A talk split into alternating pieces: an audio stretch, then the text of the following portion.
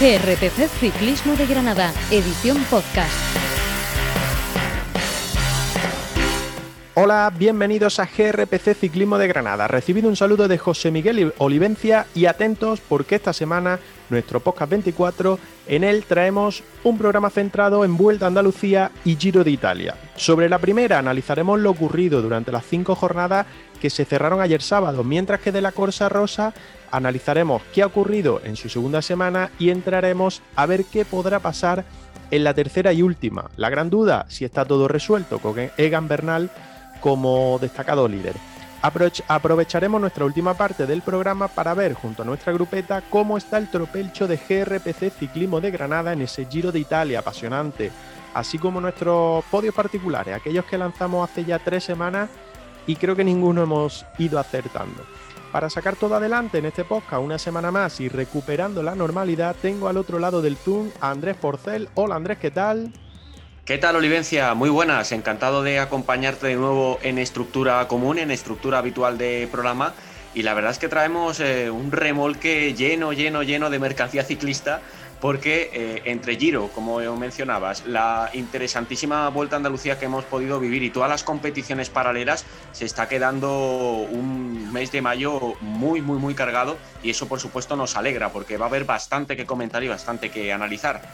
Por cierto que estamos grabando domingo, como siempre, en tarde de domingo, y si decíamos que en Vuelta a Andalucía tenemos muchas cosas que contar, también en, esa vuelta a Murcia, que ha terminado hace poquito, hace apenas una hora, hora y algo, y en la que un ciclista granadino, en este caso Álvaro Cuadros con el Caja Rural, que también estuvo en Vuelta a Andalucía, pues ha tenido un papel bastante destacado y ha entrado en el grupo delantero, ese que ha entrado justo detrás del vencedor de Antonio Soto del Euskatel Euskadi, pero bueno, tendremos tiempo también en este programa, tanto en el bloque de información como en la goma, al final, de hablar un poquito de esa actuación de los granadinos, de Carlos Rodríguez en Vuelta a Andalucía y de Álvaro Cuadros también en Andalucía, donde en una jornada estuvo escapado, y de su buena actuación en Vuelta a Murcia. Antes de ponernos manos a la obra, como cada semana, recordaros que nos podéis seguir en redes sociales. Nos buscáis GRPC Ciclismo de Granada, con que pongáis el hashtag Ciclismo de Granada ahí vamos a aparecer. Que os queremos suscrito a nuestro canal de Evox, donde subimos nuestro contenido semanal del podcast, aunque también estamos en Spotify. Queremos vuestros likes a cada programa y vuestros comentarios, porque os leemos a la finalización de la goma. Y ojo, porque hoy, eh, con una idea que ha surgido a través de uno de, de nuestros oyentes, vamos a poner ahí un juego, o más que nada, una interactuación para la próxima semana y al final del programa lo vamos a, lo vamos a desvelar. Lo que, lo que queremos pues, es crear comunidad a través del hashtag Ciclismo de Granada. Todo en orden para empezar con nuestro programa en cuanto hagamos el primer parón para coger el maillot de Andalucía y el rosa del Giro que entra en su semana decisiva. Volvemos ahora.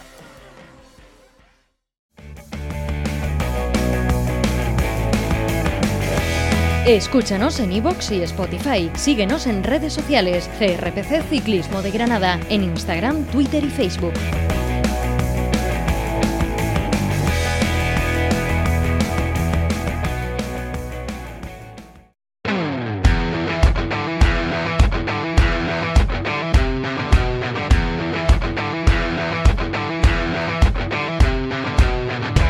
Loro non sanno di che parlo Vestiti sporchi fra di fango Giallo di siga fra le dita Io con la siga camminando. Scusami ma ci credo tanto Che posso fare questo salto. E anche se la strada è in salita Per questo ora mi sto allenando E buonasera signore e signori Fuori gli attori. Vi conviene toccarvi coglioni Vi conviene stare zitti e buoni. Arrancamos ya el programa con nuestro habitual bloque de información y en el que vamos a centrarlo prácticamente en analizar esa vuelta a Andalucía que se ha disputado, que terminó ayer con llegada a Pulpí, a la localidad almeriense, y que han sido pues cinco jornadas bastante, bastante llamativas, pese a que coincidía con el Giro de Italia, que el cartel en principio era un poco inferior con respecto al que podía haberse dado si se hubiera disputado en el mes de febrero, en su fecha habitual, pero la verdad es que eh, las cinco etapas que han unido Mijas Costa en Málaga con Pulpí y Almería han dado mucho de sí y han tenido también un destacado papel del el ciclismo granadino, Andrés. Efectivamente, y vamos a, repasar, vamos a ir acercándonos de nuevo etapa por etapa a lo que ha sido esa vuelta ciclista Andalucía que empezaba entre Cala de Mijas y Zahara de la Sierra, una jornada de 152,1 kilómetros de media montaña realmente, con un, con un, terreno complicado, no se subía el famoso puerto de las, de las, Palomas de esta zona de la Sierra Gaditana de Zara de la Sierra, pero a pesar de todo, bueno, la etapa fue, fue interesante. A destacar el dominio del equipo Movistar, que desde el principio se, postulaba como el bloque más a tener en cuenta en esta Vuelta Ciclista Andalucía, llegada con un Gonzalo Serrano que venció, la verdad, con, con mano de hierro en Zahara de la Sierra por delante de eh, Aular, el venezolano, el rápido venezolano del Caja Rural Seguros RGA y de todo un legendario ya en este tipo de, llegadas en grupito como, como Darry Limpi, el, sudafricano. Eh, Olivencia, un inicio de, de Vuelta a Andalucía entretenido, con un perfil entretenido que dio lugar a una victoria, podemos decir, bastante merecida de Gonzalo Serrano, que ha estado muy combativo con el Movistar desde el principio de temporada. Sí, la verdad que sí. Eh, gusta mucho ver a Gonzalo Serrano ganar etapas, ya lo ocurrió también en 2020, justo antes de, de que estallara la, pandemia, en Vuelta a Andalucía con los colores del Caja Rural. Ya lo avisábamos la semana pasada, que era las dos primeras jornadas, eran dos llegadas muy favorables para Gonzalo Serrano. Yo particularmente, ahora hablaremos de ella, no me esperaba esa dureza en la segunda jornada, en la llegada a Alcalá la Real, pero sí eh, me esperaba la de Zara de la Sierra y mucho control de Movistar, hicieron un gran trabajo, no dejaron que, saltara nadie y que le quitara la, etapa a nadie, aunque el Caja Rural estuvo ahí, también Ineos controlando con Carlos Rodríguez y con Heiter, pero no tuvieron opción porque Movistar eh, prácticamente pues, dominó esa llegada. Y también se destacó en televisión que era una llegada, no sé si es que no estaba bien señalizada o qué pasaba, pero se la encontraron la línea de meta prácticamente ahí después de una curva y creo que más de uno pensaba que estaba un poquito más alejada eh, esa línea de, meta y casi casi no dio tiempo ni, a lanzar el sprint, pero sin embargo creo que el control de Movistar pues dejó, dejó patente y dejó a las claras que iban a por, a por, a por Vuelta a Andalucía como finalmente pues se la han llevado. Y ese segundo puesto también, como destacábamos, muy interesante en esta etapa donde el Caja Rural casi podemos decir rozó la victoria, aunque Serrano eh, vence con, contundencia, pero Aular firmó ese segundo puesto bueno para el conjunto también navarro, el Caja Rural Seguros, Seguros RGA.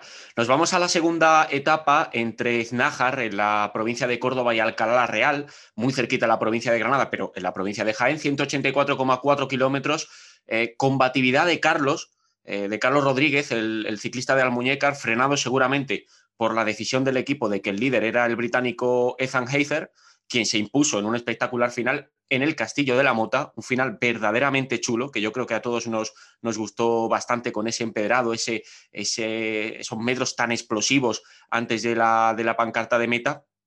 Cuarto, Carlos Rodríguez en este cierre en el Castillo de la Mota y una escapada previa en la que estuvo Álvaro Cuadros. Así que eh, Olivencia en este caso, bastante protagonismo granadino a pesar de ese más que posible freno en la segunda etapa entre Iznájar con final en el Castillo de la Mota de Alcalá Real. Sí, la verdad es que, bueno, pues hubo bastante protagonismo granadino, Álvaro Cuadros estuvo en la escapada, eh, no tenía muchas opciones de, llegar a línea de meta, porque desde atrás se estaba controlando prácticamente la, carrera. También hubo ahí un poco de mala suerte porque creo que iba un grupito de cinco corredores, cuatro o cinco corredores, y en ese grupo donde iba Álvaro Cuadro, y hubo una caída que hizo que solo quedaran dos ciclistas y por lo tanto, pues lógicamente mucho más complicado abrir terreno, eh, dos ciclistas frente al pelotón que si hubiera ido un grupo más grande como al comienzo de, esa escapada se desarrolló. Y luego lo que dices, creo que Ineos apostaba todo por Hater, que finalmente se llevó esa, etapa, venció en ese castillo de, Alcalá la Real en un final eh, bastante, bastante atractivo. Yo ya decía antes que yo particularmente no me esperaba ese final, pero quizá lo frenaron un poco, es mi punto de vista, lo frenaron un poco esperando a que, a que el británico diera eh, bueno, pues como ya había hecho anteriormente en Portugal, pues sumara otra victoria y se vistiera de, líder, que, fue lo que ocurrió en esta etapa. No sabemos qué podía haber pasado si Carlos estuviera en otro equipo y se hubiera tenido un poco más de libertad, porque piernas parece que tenía y de hecho fue cuarto en la, en la línea de meta, pero a buen seguro tiempo va a tener para que llegue su primera victoria en profesionales y a buen seguro más cerca, más pronto que tarde, pues le va a llegar. Y ahí se dejó ver también ya eh, la aspiración de Miguel Ángel López a la, clasificación general. El colombiano de Movistar firmó la segunda plaza en, un final bastante, bastante complicado. Seguimos repasando etapas. Sí, tercera etapa, la denominada como etapa reina de esta Vuelta a Andalucía, que unía Beas de Segura con Villa Rodrigo en 176,9 kilómetros. Y lo que tú decías, si en la segunda jornada eh, Miguel Ángel López, Superman, el ciclista colombiano del Movistar, pues se quedaba con la miel en los labios, siendo segundo y siendo sorprendido por Hater del Team Ineos, pues aquí no se lo pensó y en el penúltimo puerto atacó. Eh, de los pocos ciclistas que le pudieron seguir, pues eh, el granadino Carlos Rodríguez estuvo ahí, eh, salió, contestó, su compañero hater, no sé si por despiste o porque no tenía fuerzas, también hay que decir que en las dos jornadas fueron los días que se metió el calor, eh, no solo en Granada, sino también en la provincia de Jaén, y por lo tanto los ciclistas, particularmente creo que Hater, pues los sufrió y se vino un poquito abajo. Algo parecido le pasó también a Carlos Rodríguez, que en el penúltimo puerto, eh, poco después de, seguir a Superman en, ese, esa escapada y en ese camino que buscaba hacer, pues eh, se vino abajo a nada, 100 metros de coronar ese, ese puerto y tuvo que hacer trabajo en el grupo de atrás intentando cazar. Perdió más de un minuto y por lo tanto, pues ahí se le escapó, creo que ahí estuvo la clave y se le escapó esa posibilidad de luchar por el podio al menos que, no pudo alcanzar en las dos jornadas, en las dos jornadas siguientes. Se colocó cuarto en la general, como digo, entró Carlos Rodríguez séptimo en la etapa y creo que fue una etapa bastante, bastante buena, pese a lo que decía antes que tampoco es que hubiera mucho cartel en Vuelta a Andalucía, pero entre los ataques de Superman, el intento de control de Ineos y alguna cosita más que hemos visto, como el empuje de caja rural y demás, creo que no, ha quedado, no han quedado unas cinco jornadas malas o negativas.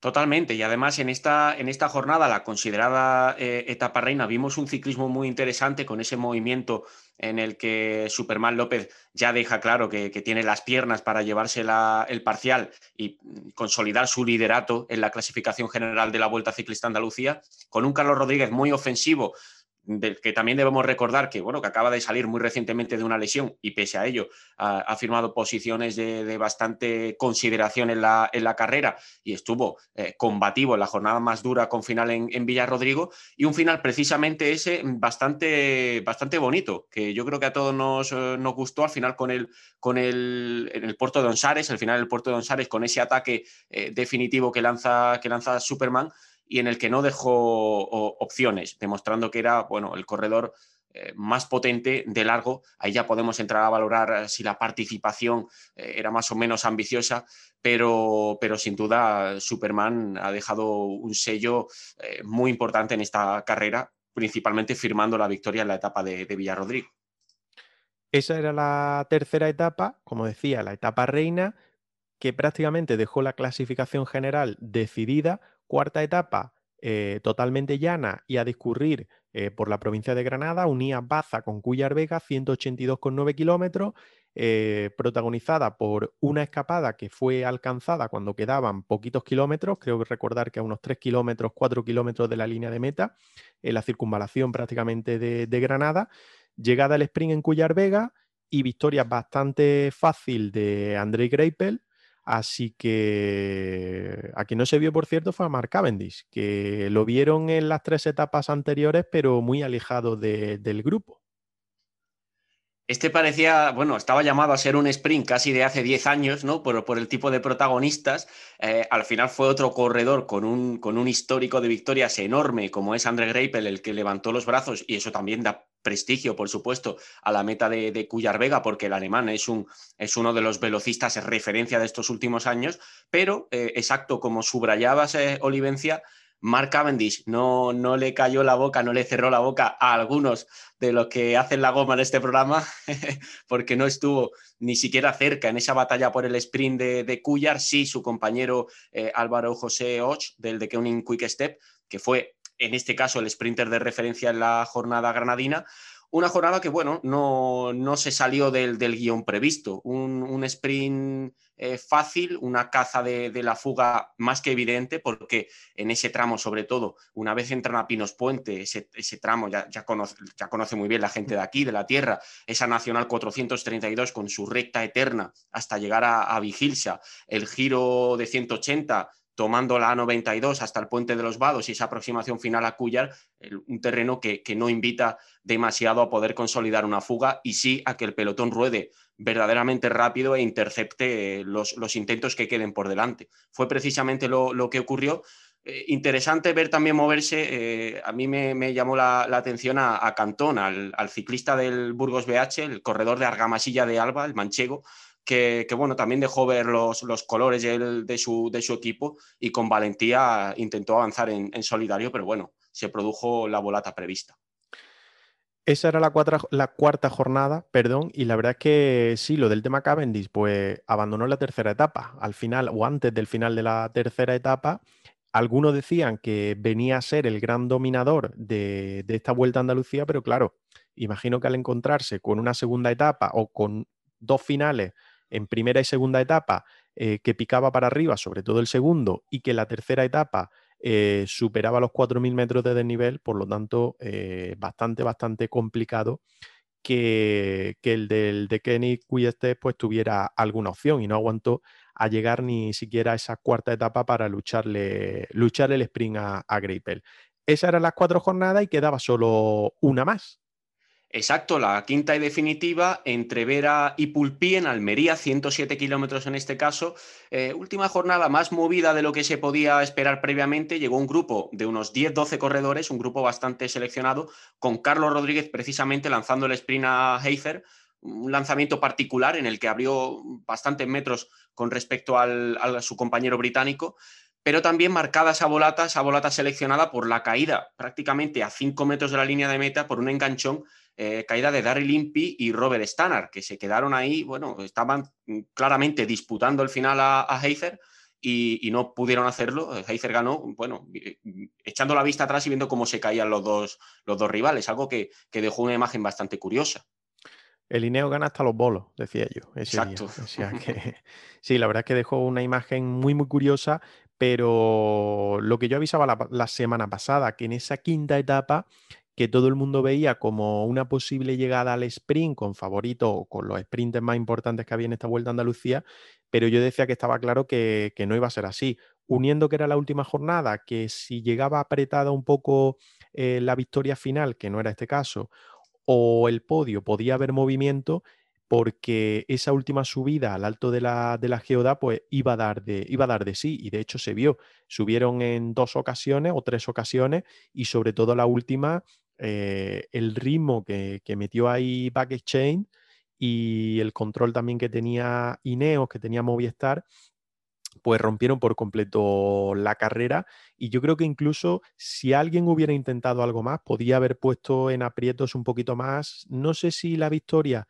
de Superman, pero sí seguramente, sí seguramente el podio. Sin duda, sin duda, porque es verdad que, que aunque se preveía un, un, cierre más, más tranquilo, tuvimos bastante, bastante intensidad en la, en la jornada definitiva en, en Almería.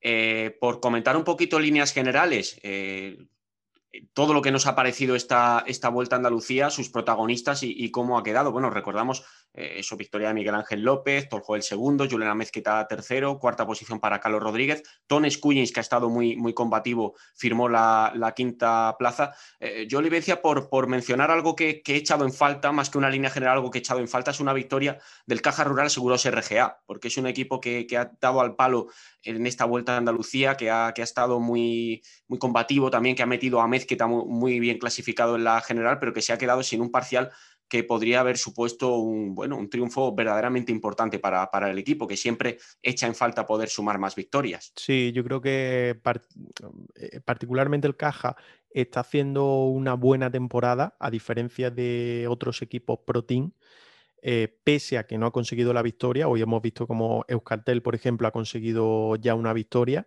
en el caso de Soto con, con Murcia pero, y hay otros equipos pro team, como el caso del Burgos, que le está costando muchísimo, que no está siendo muy destacado en esta temporada. Sin embargo, el Caja sí está teniendo mucha implicación. Lo hemos visto en Portugal, en Algarve, lo hemos visto en esta vuelta a Andalucía, se ha visto en muchas carreras con escapadas, rozando, como tú dices, con alguna victoria, pero sin embargo no termina de llegar. Creo que al final le tiene o le va a llegar, porque hoy precisamente también en Murcia, de la que hablaremos ahora, pues ha tenido en el grupo de favoritos hasta tres ciclistas y por lo tanto más tarde o más pronto que tarde pues va a conseguir esa, victoria. Ojalá que sea también con, un granadino como el caso de, Álvaro Cuadro. Yo particularmente de la clasificación general, mm, pese a su gran cartel de favoritos, no me esperaba que Miguel Ángel López se fuera a hacer con esta vuelta a Andalucía pero creo que esa tercera jornada y esa, ese afán de protagonismo que tuvo desde la segunda jornada con la llegada al Alcalá Real, pues le fue muy favorable. Ha demostrado estar en muy buena forma, eh, pese a que ha arrancado la temporada tarde, que sufrió COVID y que también se recuperaba de la lesión que sufrió la pasada temporada, al final de la pasada temporada. Y creo que es la mejor noticia que está teniendo Movistar en esta, en esta parte de, la temporada. Después de, sufrir el abandono de Mar Soler en el Giro y de ver cómo no termina tampoco de rematar en esa prueba y le está costando también en algunas otras carreras, creo que es la mejor noticia que puede recibir Movistar ya de cara a lo que va a venir, que hablaremos ahora en previa, como va a ser el caso de Dauphiné, que va a arrancar a final de la próxima semana o de esta semana ya cuando nos escuchen nuestros oyentes, y del Tour de Francia, que no olvidemos que estamos prácticamente a un mes de que arranque la, la prueba francesa. Así que la mejor noticia para Movistar esa, la mejor noticia para los granadinos, por supuesto, la actuación de Carlos Rodríguez que ya hemos destacado y también el papel de, de Álvaro Cuadros que se ha visto con muchas ganas, como siempre es es destacado en esta prueba de, Andalucía.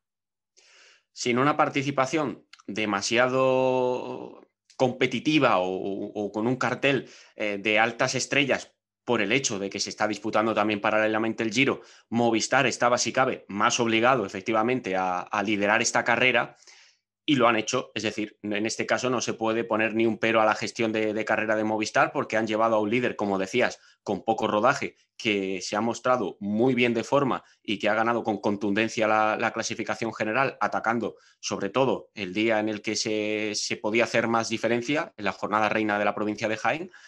Así que eh, podemos decir eso, efectivamente yo coincido, subrayar que eh, Movistar ha cumplido en un contexto en el que casi casi bueno, estaba obligado a ser el equipo de, referencia por las circunstancias, por la, por la participación y eso sí, han, podido cumplir y poner el sello a esta, esta ruta del sol sin ningún pero. Por destacar algo más, y antes ya de cambiar un poco, irnos a Murcia que se ha disputado hoy, eh, a destacar ese final en Alcalá la Real, yo creo que inesperado para todo el mundo porque lo veíamos por televisión, que también estaban un poco flipando con ese final. Yo creo que nadie lo esperaba, todos hablaban de, ese final empedrado, de la llegada al castillo, pero creo que en nuestra mente todos nos imaginábamos una llegada más dentro de la localidad, por así decirlo. Pero espectacular, o sea, increíble. Había tramos en los que que ni la moto podía enseñar la imagen no porque no tuviera un buen estabilizador, que también, sino porque la rampa era tremendo, justo donde atacó Hater precisamente, era, era espectacular, yo creo que superaba incluso el 20% e, ese pequeño tramo. Y luego, por otro lado, también que nosotros echábamos en falta montaña en Granada, pero han descubierto una zona, como es la zona de la Sierra del Segura, que también da mucho, mucho espectáculo. ¿eh? Y una etapa como la tercera, que era esa jornada etapa reina, metió mucha altitud en pocos kilómetros y también creo que una zona que puede ser eh, muy a tomar nota de ella de cara a una vuelta a España. Sin ninguna duda, coincido, coincido. Siempre la Vuelta a Andalucía nos deja, nos deja sorpresas interesantes, finales bonitos, originales. Me acuerdo, por ejemplo, también de ese empedrado, si no recuerdo mal, en Vejer de la Frontera, donde ganó Tim Bellens, un final bastante interesante. Podemos decir que es similar al del Castillo de la Mota, aunque creo que, el de Alcalá Real es todavía más bonito por, por ser más, más vertical, más recóndito precisamente eso, tuvimos dificultades para poder verlo a través de la televisión por, por las vibraciones constantes de las cámaras sobre las, sobre las motocicletas. Y algo curioso, no sé si es sensación mía, pero algo que me llama la atención de la, de la Vuelta a Andalucía también es que tiene finales de etapa en mitad de la nada. Es decir, también en ese puerto de Onsares, por ejemplo, ahí en mitad de, una zona, pues evidentemente un puerto de montaña muy, muy eh, rodeado de vegetación y en un entorno, un paraje natural muy interesante, pero eso también es particular y lo digo en el sentido positivo, ¿no? Porque brinda un punto geográfico diferente a veces las carreras con, más peso también, las de, las tres semanas, están muy obligadas por los patrocinadores institucionales a, situarse en determinados puntos de la, geografía que recorren.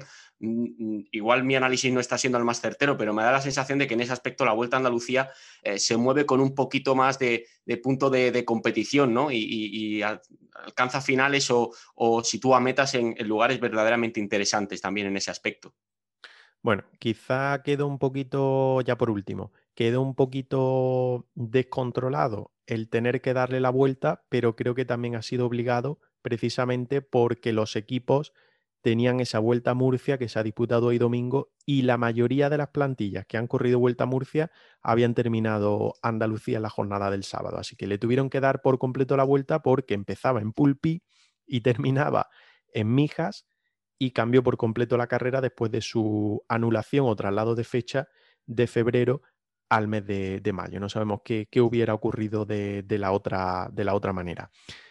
Que nuestro espacio de la goma al comienzo, como cada semana, daremos los puntos, repartiremos los puntos del Trofeo Regularidad 2021 4 Ciclismo de Granada, en este caso a Carlos Rodríguez, que por cierto, lo veréis después, se ha llevado una gran cantidad porque ha sido el mejor andaluz también, por lo tanto se llevó una clasificación general individual, que eso da más puntos en este trofeo regularidad, cuatro ciclismo de Granada, y que Andrés también se ha disputado, como he estado comentando antes, la Vuelta a Murcia, se, disputó, se ha disputado hoy, domingo 23 de mayo, y en la que, bueno, la victoria pues ha sido para Antonio Jesús Soto de Euskadi, que por cierto ha estado, eh, comentaba en la entrevista, casi 80 kilómetros escapado, por lo tanto espectacular el esfuerzo ha ganado en Alcantarilla, que precisamente es su localidad natal. Por lo tanto, yo creo que doble triunfo para él.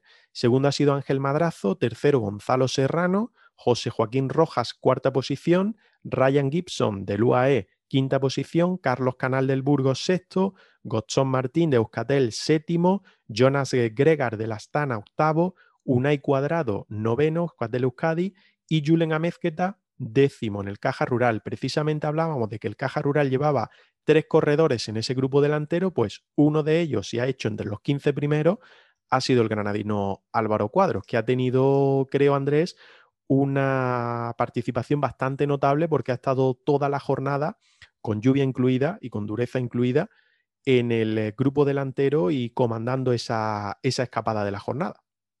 Sin duda que sí, sin duda que sí. Mucho protagonismo y muy buen trabajo el que ha hecho en pro de su compañero Julen Amezqueta. Por ejemplo, en esa, en esa última subida, en ese paso por la Cresta del Gallo, ese bonito puerto tan cercano a la capital murciana, entre la capital murciana y Alcantarilla, ahí hemos visto cómo ha hecho un cambio de ritmo eh, bastante considerable el ciclista de, la Zubia, justo con su compañero detrás, con Julen Amezqueta. Momento en el que perseguían a, Soto, al ciclista de, murciano de, del Euskaltel. No han podido cazarle finalmente algo que también dice mucho del carrerón que se ha marcado el, corredor de Alcantarilla que ha ganado en su tierra. Yo creo que eso todos nos alegramos de que, de que un ciclista firme una gesta encima con, con el clima, tal y como se estaba comportando el tiempo, ¿no? Con tanta lluvia y tantas dificultades. Eso también eh, ha hecho mucho a nivel de viento y de, complicar la, supervivencia de los corredores en la, en la prueba. Eh, Soto se ha mantenido estable hasta el final con un rodaje en los últimos kilómetros eh, fabuloso que le ha permitido, que le ha permitido alzar los brazos, sumar una victoria muy importante para Euskaltel Euskadi, que se estrena, si, si no me equivoco, esta, esta temporada. Y igualmente, parece que me repito un poco ¿no? respecto a lo que decía Vuelta a Andalucía, pero a mí también me hubiera gustado ver a, un caja rural ahí más, más adelante, ¿no? después del trabajo que han, que han hecho con un, con un cuadro especialmente activo. Creo que hubiera sido un buen premio, aunque no lo hubiera tocado a él, creo que hubiera sido un buen premio para, para Álvaro Cuadros y todo el trabajo que se ha marcado en esta Vuelta a Murcia. Por cierto, que no se le da mal esa zona a Cuadro, que precisamente allí en Alcantarilla eh, venció en Copa de España en 2016 con los colores de la Fundación eh, Alberto Contador y ganaba en ese trofeo guerrita tradicional que termina, pues, yo no sé si en la misma zona, pero imagino que sí, que ha terminado hoy la, etapa de, bueno, la etapa, esta vuelta a Murcia que ha quedado este año debido a su cambio de fecha en una única, en una única jornada. Pues repasado lo que ha sido Vuelta a Andalucía y Vuelta a Murcia eh, como pruebas después del Giro más importantes de la semana, pues vamos a avanzar un poco también lo que van a ser esas previas pro, aunque va a estar la semana un poquito descafeinada, de cara a la nueva semana, a la que ya ha arrancado.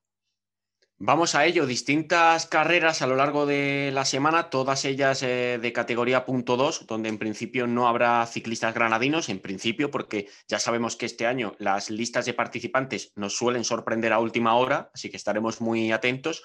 El domingo 30, esta sí, World Tour, muy importante, arranca el Criterium Dauphiné, eh, la gran previa habitual del Tour de Francia, ese último gran paso antes del, Tour, eh, ocho etapas en las que estarán ciclistas llamados a pelear por el amarillo en julio en París. Son, por ejemplo, Geraint Thomas y Richard Carapaz de Lineos, Miguel Ángel López de, Movistar, a ver cómo llega después de esa victoria en Andalucía, si le sube la moral y puede estar competitivo en el Criterium Dauphiné. David Gaudú con el Grupama France de Yes, sin, sin, lugar a dudas, el corredor más en forma de este, de este bloque.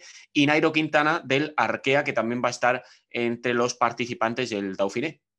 La baja, pues la, la, más llamativa, pues los dos claros favoritos en ese próximo Tour de Francia que arrancará la última semana de junio en, eh, el país vecino. Eh, no son otros que Primo Roglic, que por cierto ha estado la última semana en Sierra Nevada junto a su equipo preparando ese Tour de Francia. No sé si seguirán arriba, la verdad, porque no he visto últimamente fotos. Sí otros equipos, pero no el caso del Jumbo. Sí, de hecho, Roglic, que si no recuerdo mal, ha subido hoy una, imagen en el CAR, así que parece que siguen con, con el bloque de, Jumbo Visma arriba. Y ayer, por cierto, se dieron un buen baño de masas. Yo no estaba presente, pero según me contaron, se dieron un buen baño de masas en la zona del, de Pinos Genil, en la zona de la Duquesa, donde se, hicieron fotos con muchos aficionados cuando, cuando pararon por allí, como suele ser muy habitual en los equipos que, entrenan aquí en la provincia de Granada. Eh, decía que Roglic y Pogacar no van a estar en, ese, en esa Dauphiné, es decir, los dos grandes favoritos al Tour de Francia, y han elegido otras pruebas de menos caché, prácticamente han competido muy poco en este año, y de hecho han elegido otras pruebas alternativas, creo que incluso en su país natal, en Eslovenia, de cara a preparar esa, esa ronda francesa. Sobre lo que tú decías, yo ayer precisamente me crucé con cuatro ciclistas del DSM, eh, por la zona de, de, Kentar. Y otros que también estaban aquí, que los vemos prácticamente a diario en redes sociales, eh, el de Kenny, o sea, tu, tu colega, tu colega Alaphilippe anda también por aquí preparando el tour. Exactamente, sí, sí, ha vuelto después de esa, bueno, hizo una primera incursión por Granada, se marchó a las Ardenas y ahora está de nuevo por aquí. De hecho, subió unas fotos muy curiosas a su Instagram en la pista de atletismo del, del CAR eh, utilizándola prácticamente como velódromo, dando vueltas allí en la, en la pista del, del, CAR, unas imágenes que quedaron bastante chulas. Yo creo que a veces da la sensación, no nosotros, evidentemente que sí, que sí hablamos todas las semanas, pero creo que las instituciones granadinas están un poco desconectadas de lo que significa que esta, que esta, gente de este nivel eh, haga esta promoción tan grande de, Granada, sobre todo de Sierra Nevada, que es donde están, ¿no? Pero, pero también suben imágenes de Huejar Sierra, de La Peza, de Kentar, y, parece que nuestros políticos no queremos meternos en este terreno, pero como siempre están un poco desconectados de todo esto. ¿Nuestros qué? nuestros políticos. Ah, esa palabra no, no la conozco, no la conozco esa palabra. No, eh, eh, refería a lo que tú dices. Tengo una pregunta. Eh, no sé si el de Koenig tendrá mejor ambiente ahora preparando el tour aquí en, el CAR en Sierra Nevada que en la preparación para el Giro, porque coincidimos con ellos. Nosotros no, no vimos nada raro, pero la que hay liada entre Renko de Benepul y Joao Almeida, no sé si empezaría a forjarse aquí en, Sierra Nevada. Interesante cuestión, probablemente. Nosotros ese día no escuchamos ninguna discusión entre ellos, ¿eh? todo hay que decirlo. Pero también es verdad que eh, Benepool no está, bueno, quizá ahora tampoco sea el momento, ¿no? No está haciendo mm, demasiadas referencias a, la actitud de Joao Almeida en carrera. Almeida mm, se está desconectando un poco de, ayudar a, a Benepool en muchas situaciones, pero si, si todo apunta a que, a que, el portugués va a abandonar la estructura de, de Patrick Lefebvre, puede ser que ya, pues sí, se esté, se esté desconectando de lo que es trabajar para, para The Keuning. Cosa que nos estamos quizá metiendo casi ya en terreno de la goma, ¿no? Con, con este tipo de, de análisis, pero eh, no deja de ser un, error seguro para todo profesional, porque al final tu contrato es el que es y tú tienes que respetar las órdenes que te dé tu equipo o los intereses de tu equipo hasta el último día.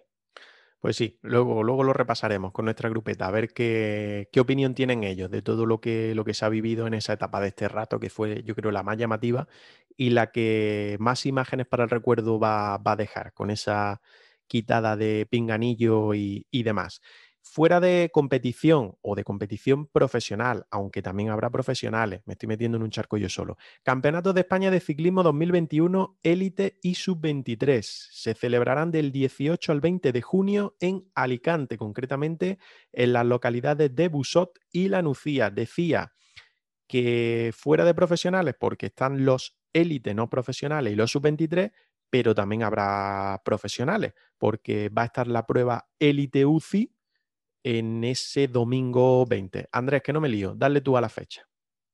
Vamos con las fechas. Viernes 18, eh, las contrarreloj élite y sub-23 femenina y sub-23 masculina en eh, Busot, el 18 de junio, en este caso, como mencionabas antes, Olivencia. 24,8 kilómetros de, recorrido en esas eh, contrarreloj. También el 18 de junio, viernes, la contrarreloj élite UCI élite masculina en Busot, 32 kilómetros. El sábado ya nos vamos al 19 de junio. Prueba en línea élite y sub-23 femenina en la Nucía, compuesta por 113 kilómetros de recorrido. Sábado también 19 de junio, prueba en línea sub-23 masculina, eh, idéntica localidad, la Nucía, 148 kilómetros para la sub-23 masculina. Y el domingo 20 de junio, último día de, de competición en estas pruebas, se trata de la prueba en línea UCI élite masculina, en la Nucía, compuesta por 190 kilómetros que completarán los competidores. Hay que recordar, eh, por lo que decía antes, que la competición sub-23 eh, compiten por selecciones autonómicas, es decir, que Andalucía llevará su equipo, no sabemos si llevará ciclistas granadinos, entre los que hay seleccionables, que el seleccionador, si no cambia nada, imagino que no, será Antonio Miguel Díaz, el eh, técnico granadino y el ciclista profesional, por lo que estaremos atentos a ver qué equipo va a llevar para esos nacionales que se disputarán en eh, Busot, en la Nucía, perdón, en línea, contra reloj en Busot, y que la prueba élite eh, UCI sí que pueden participar los ciclistas de manera individual y por lo tanto, pues imagino que ahí tendremos a todos los granadinos que hay en, en categoría élite como puede ser el caso pues, de los cinco que compiten en nuestro trofeo regularidad 4 Ciclismo de Granada 2021, más, por ejemplo, se me ocurre Sergio Jiménez, que también este año es ciclista élite y por lo tanto puede participar en esa, en esa prueba. Hay más, Ignacio Rodríguez, por ejemplo, y algún otro que puede estar en esa prueba de la Nucía del próximo 20 de junio. Hasta aquí, Andrés, lo que queríamos repasar a modo competición, creo que ha sido bastante extenso, pero a la vez interesante.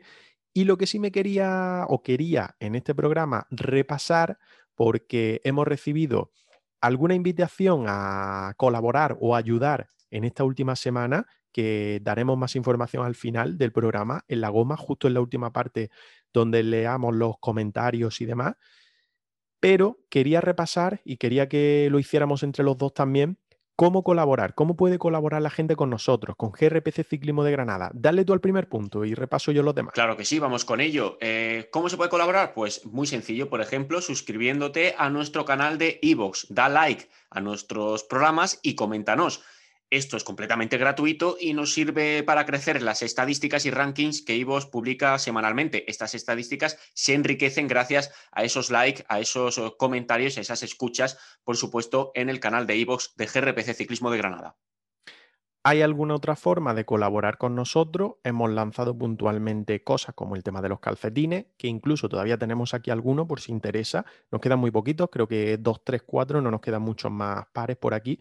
Eh, todavía suelto, pero trabajamos con una serie de marcas o empresas que nos dejan un pequeño margen por las compras que vosotros hacéis con ellos a través nuestra.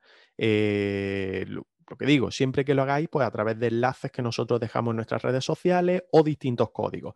La primera marca, 4CIC, que además de darle nombre a nuestro trofeo regularidad 2021, tanto en categoría profesional como sub-23, pues tiene un descuento especial para vosotros de un 5% en su tienda online.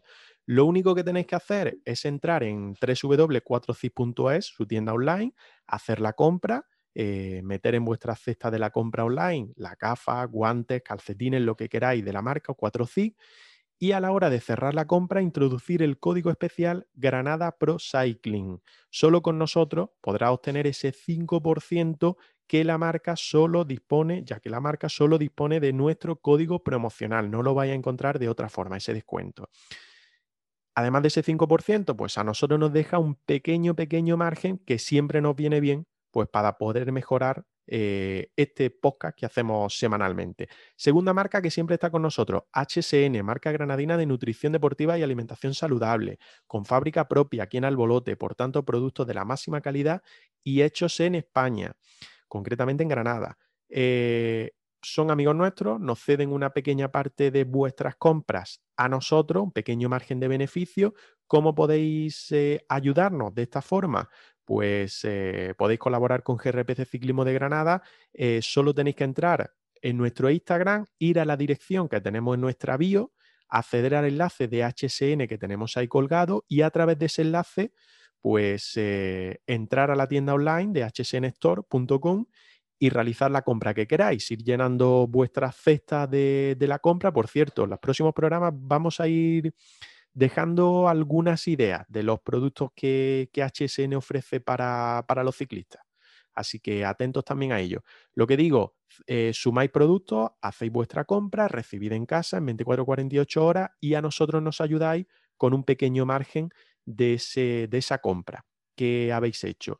Y por último, la marca de ropa, también granadina, Kiosportwear, eh, marca de ropa ciclista, con la que ya hicimos nuestra ropa oficial de la temporada 2021, eh, de la que ya circulan pues unos 30 trajes aproximadamente entre Granada y los que salieron fuera. Pues bien, hemos lanzado junto a ello una colección de verano que cerramos en las próximas horas de petición de ropa que ya habéis visto en nuestras redes sociales y que ellos también nos dejan un pequeño margen por cada una de ellas, por lo tanto, pues beneficio para nosotros pero Andrés, no porque nos vayamos a hacer ricos ni vayamos a vivir de esto, simplemente para seguir mejorando nuestro podcast. Evidentemente, ese es el objetivo para poder traer el contenido que más gusta a nuestros oyentes relacionado con el ciclismo de Granada. Además, siempre saliéndonos un poquito de los márgenes geográficos, comentando carreras a nivel nacional e internacional, para que esta comunidad siga creciendo. Por eso pedimos ese, ese apoyo que es sencillito, es muy fácil, nos echáis una, mano bastante importante si, seguís estos pequeños pasitos y de esta forma poco a poco eh, vamos aumentando sobre todo la proyección del, podcast, que es la idea, nada de, hacernos ricos. Hemos hecho muchas veces la broma de irnos a Andorra, no nos vamos a ir a Andorra, así que nada, solo os pedimos ese, ese pequeño impulso, que como se dice en las fugas, entréis a colaborar. Totalmente. Y no lo voy a dejar todavía porque es algo que está muy verde, pero estamos trabajando ya en cerrar la temporada de la mejor manera posible. Y de la mejor manera posible, si las circunstancias eh, sanitarias a causa de la pandemia no lo permiten, pues es algo que tenemos en mente y en lo que estamos empezando a trabajar para, gracias también a las marcas que nos apoyan, en este caso 4CIG, HSN, Kiosportwear y la que se quiera sumar también, a seguir apoyándonos, eh, en nuestro caso a nuestro podcast, en nuestras redes sociales, pues a ver si organizamos algo para final de temporada y podemos hacer algo chulo. Ya iremos hablando de ello, Andrés. Sí, sí, ya a priori suena bastante bien. Lo dejamos por el momento ahí, se darán más detalles en su en el instante que toque, pero eh, sonar ya suena bien, así que nuestros oyentes seguro que se quedan con las ganas de, de conocer cómo, cómo van a poder participar. Está verde, está verde todavía, pero estamos dándole vueltas a todo. Poco más, que os hemos metido aquí una cuña un poquito larga y un poquillo pestiño creo para algunos, pero que estamos calentando. Estamos lanzando ya Zoom para que eh, quien quiera sumarse a nuestra grupeta ahora para hacer la goma se pueda sumar, pueda entrar al Zoom y empezar a desgranar un poquito qué hemos visto y qué nos queda por ver todavía del Giro de Italia. Así que nada, un pequeño parón y empezamos ya a hacer la goma con la grupeta habitual.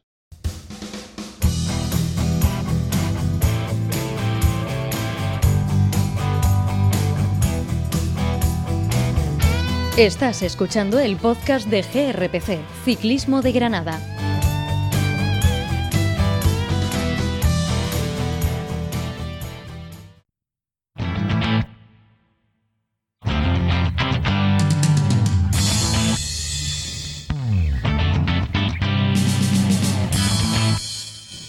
En GRPC Ciclismo de Granada hacemos la goma.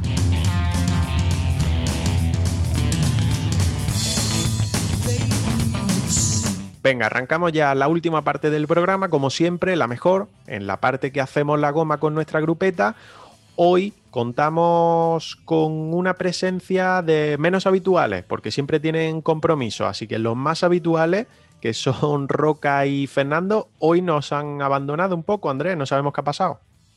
Eso es, eso es. Hemos tenido que recomponer un poquito esta, esta grupeta mientras hacemos la goma, pero bueno, lo importante es que no van a faltar voces. Y eso sí, siempre dejamos la puerta abierta a alguna sorpresa que si alguno nos caza y se quiere incorporar, hay tiempo todavía. Sí, pero le va a costar, ¿eh? Porque hoy, hoy tenemos. Hoy tenemos buenos andarines encima de la bici, así que quien quiera sumarse después le va a costar coger, coger al grupo. Venga, vamos a saludar por aquí, a ver quién hay en, esto de, Zoom. Eh, David Comino, primero, hola, ¿qué tal? Muy buenas. Hola, muy buenas, ¿cómo vamos? Muy bien, aquí estamos, haciendo la goma un rato. Creo que tú te has comprado un nuevo arma, ¿no? Algo dicen, algo dicen. Me he pillado una nueva, una nueva máquina. Bueno, pues te va a tocar tirar hoy, ¿eh? Te va a tocar tirar para que vaya haciendo el rodaje. ¿Algo de competición o no? Pues esta semana no. Ya hasta el día, hasta los campeonatos de Andalucía, que dentro de dos semanas ya no corro más. Sierra Elvira fue bien, ¿no? Sí, Sierra Elvira aquí en casa, bien, bien, bien. Segundo hice. Así que nada. Así nos gusta, verte, verte en podio.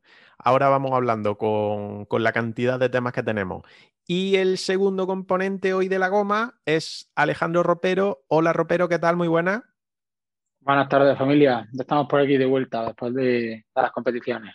¿Qué tal por Hungría? Pues bien, dentro de, lo limitado que llegaba después de, Alpes por el tema de, las maletas que comenté y tal, bien, no se ha dado, no se ha dado el tema mal, hemos estado ahí, pienso que, que es nuestro sitio y, nada, y recuperando sensaciones y motivación de cara a lo que viene ahora la temporada, la segunda parte de la temporada.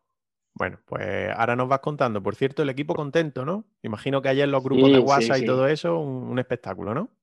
Ayer el grupo de WhatsApp echado a fuego y, ya ver, muy contentos todos. Al final ha sido algo que, que lo teníamos como objetivo y, que, y que no era fácil de hacer dentro del escenario que teníamos allí en el Giro de Italia. Y la verdad es que muy, muy contento. Yo ayer me quedé sin palabras, la verdad. Fue, fue la leche, pero era algo que estábamos ya buscando, llevamos ya tiempo buscándolo, que se vio con, con Gavazzi cuando hizo segundo. Y al final, pues, de tanto, de tanto tocar la puerta, acaban abriendo. Y, y al final, pues, ya tuvimos esa suerte y ahora lo que toca es disfrutarlo y seguir, seguir trabajando. Y tengo ahí una curiosidad y es que hoy el traductor de mi ordenador, de mi PC personal, ha decidido hacer la traducción de tu compañero que ganó ayer la etapa eh, al entrar en Pro Cycling Stat y ponía que el ganador era buena suerte. Sí, a ver, Fortunato, el, el afortunado, por así decirlo. La verdad es que, no, no son cosas de buena. Yo pienso que la buena suerte al final se busca. La suerte siempre se busca, no es algo que, nada, has tenido suerte un día y te ha tocado. Al final, si te metes en la fuga, la pelea y además estás en buena forma y tienes las condiciones, se acaba teniendo esa buena suerte, por así decirlo. Pero pienso que más que buena suerte ha sido pues el, fruto de, mucho trabajo que va detrás de eso, porque ha estado entrenando conmigo aquí en altura cuando, cuando estuve haciendo altura y, yo he visto cómo yo mejorando día a día y al final la actitud pues se está viendo en el giro, que es buena, así que hemos tenido algo de suerte, no se puede decir que no, pero al final también depende de, cada corredor. Estamos contentos con eso. Otra victoria más trabajada o cocinada en Granada, por cierto, Andrés, que hablábamos antes en el bloque de información de que, de que no se aprovecha o no se habla mucho de, de lo que se trabaja aquí en Granada, de, los que vienen de fuera y los que, los que lógicamente trabajan aquí también, como el caso de Ropero, y otra más cocinada en Granada. Exactamente, Olivencia, así es. Ya pudimos ver además toda la actividad en redes sociales de Leolo cuando estuvieron aquí concentrados en, altitud preparando el Giro de Italia, la cantidad de imágenes, de fotografías espectaculares que subieron durante los entrenamientos, pero sobre todo estaban eso, ¿no? Eh, preparándose muy bien para, para un éxito que ha llegado merecidísimo y en qué lugar, ¿eh? Porque ganar en el Monte Zoncolán, eso es un sello impresionante para el debut del, equipo en el, en el, Giro de Italia y un impulso tremendo. Pero como decías, y sin desconectarme del argumento que, presentabas, eh, Olivencia, victoria, por supuesto, cocinada y, trabajada en Granada. Bueno, ahora hablamos del Giro de Italia y hablamos con, los dos compis que, que, nos acompañan hoy, Ropero y Comino, pero antes, como cada semana, pues vamos a repasar la clasificación y vamos a repartir puntos en ese trofeo regularidad 2021 4 Ciclismo de Granada. Tanto, bueno, en este caso solo profesional, sub-23 no ha habido competición o no han participado los que, o los granadinos que tenemos ahí en carretera pero sí en profesional que tenemos que repartir puntos por Andalucía y por Murcia. Y repartimos en primer lugar a la Vuelta a Andalucía, recordemos, prueba 2 Pro, 2 Pro, donde han estado Carlos Rodríguez y donde ha estado también Álvaro Cuadro. Empezamos por el de la Zubia, que eh, eh, ha obtenido 10 puntos por participar, 10 puntos eh, por finalizar y 10 puntos por su clasificación general individual. En total, 30 puntos. Eh, veremos después cómo queda, sumando también porque ha estado en Vuelta a Murcia en el día de hoy, en domingo, cuando grabamos. Por su parte, Carlos Rodríguez eh, ha sumado 10 puntos por participar, 10 puntos por finalizar, 20 puntos por su clasificación general, en este caso cuarto clasificado, y 25 puntos por esa clasificación general individual, en este caso distinta a la, normal, a la clasificación general, sino la específica como mejor andaluz que se ha llevado 25 puntos por ganar esa clasificación. En total, la verdad es que el botín que ha obtenido Carlos Rodríguez en esta Vuelta Ciclista Andalucía, pues creo que ha sido el, que, el de mayor reparto que hemos dado en estos tres años de trofeo regularidad. En total, 65 puntos que con los que ya sumaba, pues sigue en la primera posición del trofeo regularidad la general con 218 puntos. En Vuelta a Murcia, la de hoy, la que se ha disputado hoy, con ese papel destacado de Álvaro Cuadros, que ha sido decimocuarto en línea de meta, ha sumado 8 puntos por participar, prueba 1.1 y 15 puntos por esa decimocuarta posición, en total 23, más los 30 que sumó o que ha sumado en Vuelta a Andalucía, se sumaban a los que ya tenía y tiene un total de 160 puntos, siendo el segundo de una clasificación general que comanda Carlos Rodríguez con 218 puntos, Álvaro Cuadro segundo con 160, tercer lugar para Gabriel Reguero con 120, en cuarto lugar Alejandro Ropero con 96 y en quinto lugar el Chupe López Cózar con 48 puntos. Y Andrés, pues vamos a seguir dándole a los temas una vez repasado el trofeo regularidad, cuatro ciclismo de Granada. Exactamente, nos vamos a subir a la mountain bike porque ha habido competición, el super prestigio de Elda en la provincia de Alicante, en el medio Vinalopó concretamente, donde ha competido Valero, cuarta posición para Valero en una prueba, la de Elda, eh, que se ha llevado Sergio Mantecón. Y ya que sabes tú bastante, David, de mountain bike, David Comino quería preguntarte un poco por, por el papel de, Valero en este super prestigio de, Elda. Al final, un buen resultado esa, esa cuarta plaza. Sí, al final eh, al líder del super, super, prestigio, creo que lo mantiene, el liderato.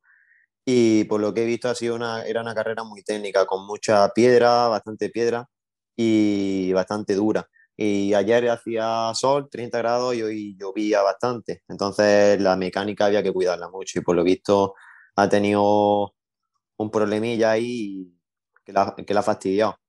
Y al final ha rezagado unas posiciones. Y tampoco creo que no era su objetivo e, esta semana, que la semana pasada acabó con las Copas del Mundo y ahora esta semana por lo visto creo que había estado más relajado y de cara a preparar futuramente el objetivo principal que es Tokio. Pues Olivencia, creo que abrimos ya capítulo también de Giro de Italia. Vamos a ello. Giro de Italia. Eh, después de la disputa de la segunda semana, ya solo quedará la última, que se decidirá el próximo domingo 30 de mayo en Milán. Pues vamos a repasar cómo está la clasificación antes de empezar a hablar de qué ha pasado y qué puede pasar en la última semana. Eh, a fecha 23 de mayo, que es cuando estamos grabando, pues el líder de la clasificación es Egan Bernal del Team Ineos, eh, por delante de Simon Yates, segundo clasificado a 1.33, el del Bike Exchange, y tercero Damiano Caruso del Bahrain Victorious, Bahrain Victorious a 1.51. Eh, completan ese top 5 Alexandre Blasov del Astana a 1.57 y Hugh Carthy quinto del Education Fair a 2 minutos 11. Eh, por analizar un poco eh, cómo estáis viendo o de momento cómo se está desarrollando este giro y cómo se encuentra esta clasificación general. ¿Algo que podáis destacar? A ver, Ropero, empezamos contigo. Yo a destacar, pues pondría la actuación que, aunque, bueno, después del tiempo que lleva parado, está haciendo Renko Benepul.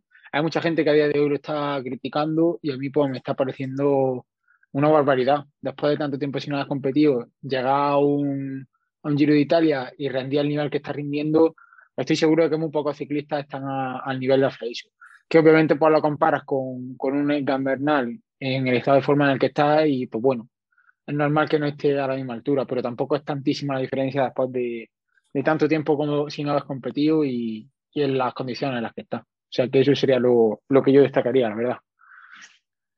Comino, eh, viendo cómo está la clasificación, además de ese líder de Egan Bernal, eh, las últimas jornadas ha dado un pequeño vuelco, porque después de la jornada de este rato que vimos, que ahora analizaremos también un poco, que creo que ha sido lo más destacado de la última semana, también el Zoncolan puso un poco las cosas claras, ¿no? Eh, más tiempo de Benepool, Simon J lo vimos ahí que incluso atacó, se mostró eh, atacante junto a Bernal y le ha valido para ser segundo pero sin embargo, mostrarle o poner en aprietos al colombiano es algo que de momento no, se ha visto y no sé si se espera para la última semana. Yo creo que ponerle las cosas difíciles a Egan, pues se la van a poner. Entre uno y otro, pues seguro que sí, pero y al final es que el Giro tiene bastantes emboscadas y, todavía queda mucha montaña, pero se está viendo un Egan que es intratable, vaya. Eh, quizás por Simon Jay o, Blasov, pero yo creo que va a estar, yo creo que más o menos el Giro, si no le pasa nada a Egan, eh, tiene nombre. Y por lo demás, pues yo diría que eso, Simon Jay parece que puede que vaya más. Blasov, pues el otro día en, Zoncolan, pues hizo, creo que entró justamente detrás de, de Simon. Y luego ya, pues los demás también, pero como Egan Bernal, yo creo que ninguno. Renko, pues como ha dicho Ropero, está yendo bastante bien para lo que le ha estado pasando. Y, y nada más que decir. Pues quien creo que sí que tiene que decir es nuestro compi Fernando, que se ha metido un buen calentón y se ha puesto a exprimir ahí su Specialized y no ha pillado. Así que, Fernando, ¿qué tal? Muy buenas. Muy buenas, ¿cómo estáis? Pues aquí estamos, charlando un rato. ¿Te, ha, costado calentón o no? Eh, me ha costado, me ha costado cogeros, pero bueno, al final he enganchado. Calentón el que tengo esta mañana. venga, verás. No, no, no, no, calentó porque me acordado, además me he acordado de, aquí, de ropero, que dice que, cae agua, no ácido. Pues me, he hinchado de agua esta mañana. si es que a quién se le ocurre, hombre, con agua no se sale. Buah. Madre mía, quincha de agua, pero que como pocas veces llega entumecido y todo a casa. He estado como 40 minutos debajo de la ducha y se me han puesto los pies morados y todo. Ha sido un espectáculo. Ha sido un espectáculo. Menos más que me pagan. Y menos más que me pagan, que si no. Solo los pies, digo, ¿no? Solo los pies morados, los pies nada más. Sí. Vale. No, sea, no seas marrano. No, hombre. 40, Está estado 40 minutos debajo de la ducha, pero he estado 40 minutos para intentar abrir la puerta de la, de, la, casa que no tenía cojones. Con el frío de las manos, macho. Pero hombre, hay que mirar el tiempo, hay que mirar el tiempo antes de salir. Los que no hemos salido, ¿ves? En este caso nos, alegramos, que siempre vais, siempre vais con el con la historia de me mojaré, salvaré, ¿no? No te vas a salvar, te va a caer si lo único que tienes que hacer es mirar el tiempo en el móvil ya vas a saber si te vas a salvar o no. Si es que no. por eso, por eso yo hoy, hoy, yo no he puesto ninguna de esas, porque sabía que de todas maneras ya iba chorreando, o sea que. es la tontería. Oye, ¿el Giro lo ves o no lo ves? A ratillo, sí, hombre, que estoy viendo. Ya se me ha caído mi, mi principal favorito, pero bueno, los otros dos que tenía en mi quiniela sigo pensando que van a estar en el podio. Son Ahora. eh, el líder y Jay. Vamos a repasar, vamos a repasar dentro de un poquito eh, eh, quién eran nuestros favoritos, qué podio hicimos hace ya un par de semanas y cómo se nos ha caído a, a la mayoría, ¿eh? aunque nos falta Roca, pero vamos, vamos a darle un repaso. Andrés, lo que vamos a repasar son las victorias de etapa en esta última semana, que no hemos dicho nada todavía. Efectivamente, porque en el último podcast eh, dejamos el Giro con esa victoria de Bernal en Roca de Cambio, en ese final con este rato donde lanzó un ataque a muchos vatios en los metros finales Egan Bernal. Y a partir de ahí no hemos podido comentar nada más, evidentemente, hasta el podcast de, hoy. Victoria del lunes en Foliño para Peter Sagan el día 17 de mayo. Volata que se llevó el eslovaco del equipo Bora. Entre Perugia y Montalcino, jornada de media montaña con triunfo para el Cubeca Asos, concretamente para Mauro Smith, el suizo, el joven suizo. Por cierto, Cubeca Asos, sin duda, uno de los equipos revelación, ahora lo comentaremos. Eh, etapa número 12, entre Siena y Baño di Romagna, ganó Andrea Vendrán, el italiano del conjunto Citroën. Eh, Ravenna Verona, etapa número 13, Llana, una de las últimas oportunidades al sprint, la firmó Giacomo Nicciolo, el italiano también del Cubeca Asos. Citadela Monte Zoncolán, lo comentábamos con Ropero al principio, gran etapa, una de las grandes de este giro, que se lleva el Eolo Cometa, enorme triunfo de Lorenzo Fortunato en la encima del Zoncolán. Y entre Grado y Goricia, etapa número 15, vuelve a triunfar Cubeca Asos, esta vez desde la fuga con Víctor Campenaers, que ha resuelto en el último kilómetro prácticamente esta etapa 15 del Giro de Italia. Precisamente os quería preguntar eh, por eso, por esta cuestión de las sorpresas y de las revelaciones, porque, eh, Ropero, podemos decir que, que en este Giro está habiendo mucho espacio, mucho margen, eso también dice un poco cómo se está corriendo hasta ahora por la general, para que equipos mm, que pelean las fugas se lleven las victorias, se lleven los parciales. Sí, la verdad es que sí. Eh, se está viendo que hay muchísimas fugas que están llegando a, meta. Mm, es normal, al final en una vuelta de, tres semanas es más normal que se deje ese, espacio para que la carrera se dispute por delante y por atrás se vaya pues, lo más tranquilo, lo más controlado posible. En otras carreras que a lo mejor son de una semana, como se vio, por ejemplo, a principios de año en Tirreno, eh, a lo mejor había una fuga, las fugas que había, había incluso gente de, de, muchísimo nivel y no se, no se dejaba tanto margen a la hora de, de hacerse las fugas. Pero al final es que es lo normal, es, es algo que tiende una gran vuelta y, y es, es, la manera que tienen de, de, dejar un poquito más de calma en la parte de atrás de, del pelotón y pasar pues, y salvar lo mejor posible pues, esos 21 días. Es que al final te paras a pensarlo y dices, joder, me gustaría ver más movimiento.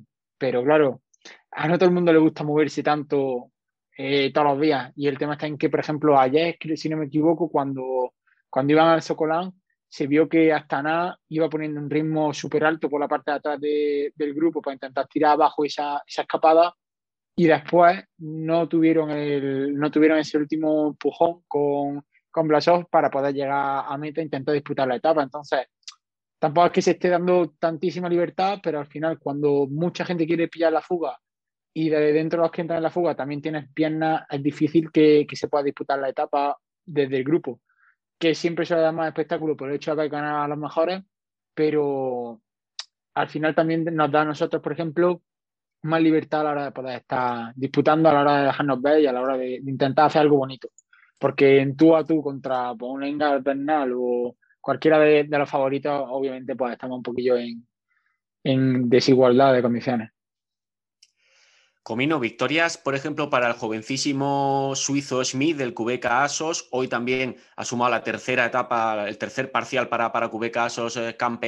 Hemos visto ganar a Víctor Lafé de Cofidis. Eh, en general, eh, quizá pocos apostaban antes del inicio del, del Giro por este tipo de, de, triunfos, pero bueno, mm, entendemos que también es bonito ver, ver ganar a, a corredores que, que no están entre las apuestas principales, llevarse esos parciales tan prestigiosos como son los del Giro. Pues sí, al final se está viendo eso, que mucha gente nueva que a lo mejor no se conocía mucho. Ayer, por ejemplo, también estuvo en la disputa de, de la victoria Alessandro Covi, que hace poco estaba corriendo con nosotros en amateur y, y que era, el italiano era muy bueno y eh, en verdad es una buena, eh, una buena, no me sale ahora la palabra, pero que sí que se lo merece esa gente porque al final también luchan por ello y, y una buena, y, dan, se ve reflejado su trabajo que han hecho tiempo atrás. Sin duda, sin duda que sí. Eso, además, cuando llegan en forma de, premio, ¿no? Como el que se llevó eh, Fortunato en, en Zoncolán, pues evidentemente eh, toda, toda esa preparación gana si cabe más sentido y se valora mucho más el, camino recorrido. Eh, antes nos hablaba. Sí. Que digo yo, que estáis aquí comentando las etapas, pero yo creo que lo que más sangre se puede hacer, o donde más sangre se vio, fue el otro día ahí en el este rato y no estáis hablando nada. Creo que Chicha se puede sacar y yo creo que es donde prácticamente no se definió, pero sí se perdió para mucho el Giro de Italia en cuanto a la clasificación, ¿no? Sin duda, claro. De hecho, fue uno de los días en los que, en los que bueno, estaba marcado ya, lo habíamos marcado en la previa que hicimos aquí en, en, GRPC como, como una jornada en la que se podía hacer mucho daño para la clasificación general, por ejemplo, le pregunto a, Fernando, no sé si tuviste la oportunidad, Fernando, de ver la etapa del, este rato, pero lo que, sí, lo que sí pudimos comprobar es que se corría para hacer daño en la, clasificación y que un hombre como, como Ebenepul, en este caso, no tuvo la, mejor jornada y lo ha pagado. Sí, como tú dices, fue el gran, el gran damnificado de esa etapa. No, no la pude ver en directo, luego estuve viendo resúmenes, estuve leyendo un poco lo que había pasado y bueno, pues eso, lo que, lo que más o menos también dijimos aquí, que si Neo se ponía a jugar a, ciclistas y, quería endurecer mucho la carrera, pues le podían sacar los colores a algunos y así fue. Y como decía, igual no, no sacaron el giro, pero sí se lo ha puesto muy complicado a mucha gente en esa etapa. ¿Qué pensasteis de, la actitud de, bueno, de, la situación que se produjo en el, en el de Keuni? No sé, Ropero, Comino, comentamos, porque eh, se queda solo, se queda aislado, mal posicionado prácticamente durante toda la etapa, en ningún momento se le ve que esté metido de verdad en carrera como si el Ineos y como si Bernal, que a veces incluso el propio Bernal en primera persona asumía ahí en el grupo y empezaba a tirar en, cabeza. Eh, Benepul todo lo contrario, ¿no? Y sin embargo, Joao Almeida eh, tardó en darse cuenta de que tenía que, echarle una mano o no quiso hacerlo, o en fin, ahí las interpretaciones pueden ser variadas, pero, pero da la sensación de que hay cierta tensión ya, ¿no? Dentro del Quick Step. Yo, si tengo que dar mi opinión, mm, pienso que era crónica de una muerte anunciada, porque es que es la, típica situación que se da cuando eh, tienes a uno al que lo tienes de líder y lo ha renovado, no sé si eran cuatro años, a Renko lo que lo habían renovado, y a Joao, pues que también se ha visto que tiene ese potencial como para estar disputando y que es lo suficientemente bueno como para hacerte una general de, de una gran vuelta, lo junta a los dos, uno con contrato y el otro sin, y obviamente pues van a intentar que se trabaje para el que tiene contrato, porque al final es para el equipo para el que se trabaja, por así decirlo, pero también la otra persona, aunque se vaya del equipo, tiene su corazoncito y obviamente si ha estado currando durante tantísimo tiempo para intentar disputar una general y te cogen y te dicen, oye, tienes que estar esperando ahora pues las oportunidades, por así decirlo, que iba a tener Renko, que tuvo el año, no, que diga Joao respecto al año pasado, este año pues no, no va a tener tantísima libertad por el hecho de tener que estar trabajando en Barrenco, pero pienso que era algo que ya se sabía y, y, básicamente lo mismo, a ver, tampoco me quiero echar flores, pero creo que lo comenté ya cuando me preguntabais antes de empezar el Giro de Italia, me decís, ¿qué es lo que esperas? ¿Cuál piensas que va a ser la etapa más determinante? Que si el Socolán va a ser muy duro y tal, y, y ya dije que la etapa de, de este rato probablemente definiría quién no iba a disputar la general, pero no terminaría de sentenciar del todo. En esta sentencia, pues está viendo que, están, a ver, relativamente cerca de, de GAN después de todo lo que llevamos de, Giro, pero sí que ha marcado diferencia a la hora de, eliminar a gente de la general. Y a pues, para mi gusto, yo personalmente la habría quitado. La etapa de este rato, pues bueno, es que al final para la etapa de este rato ya están las clásicas, pero bueno, ya eso es la opinión personal, supongo, de, de cada uno. ¿A ti qué te pareció, David, lo que vimos en, ese entorno de Siena, en esa, bueno, en esa simulación casi de la, de la Estrada que, que fue tan determinante también para, el propio devenir del, Giro, de lo que estamos viendo a nivel de clasificación? Pues nada, como dice la gente, que después del día de, de descanso solo da sorpresa y eso se unió al este rato y se unió a lo que se veía, se veía venir, que era justamente antes de empezar el Giro aparecía un comunicado de Patrick Lefebvre que no iba a seguir Joao con el equipo. Y entonces eso ya me olía mal. Y que iba a haber, iba a salseo durante el Giro. Entonces ahí se vio un poco todo. Pues ahora vamos a pasar también a, más cuestiones que tienen que ver con el Giro de Italia, concretamente a lo que vamos a ver en la última semana, a lo que van a ser las etapas más eh, destacadas, Olivencia. Sí, yo pensaba que le iba a preguntar a Fernando, que qué le había parecido, que está ahí el hombre que parece el pensador, que está pensando ahí. Pobrecillo. Y está, yo creo que está, está, enfadado, que Fernando, ¿qué te pasa? Nada, nada, que me va a pasar. Yo el único enfado que tengo es con Tropela, no con vosotros. Así que seguís, seguís. Ah.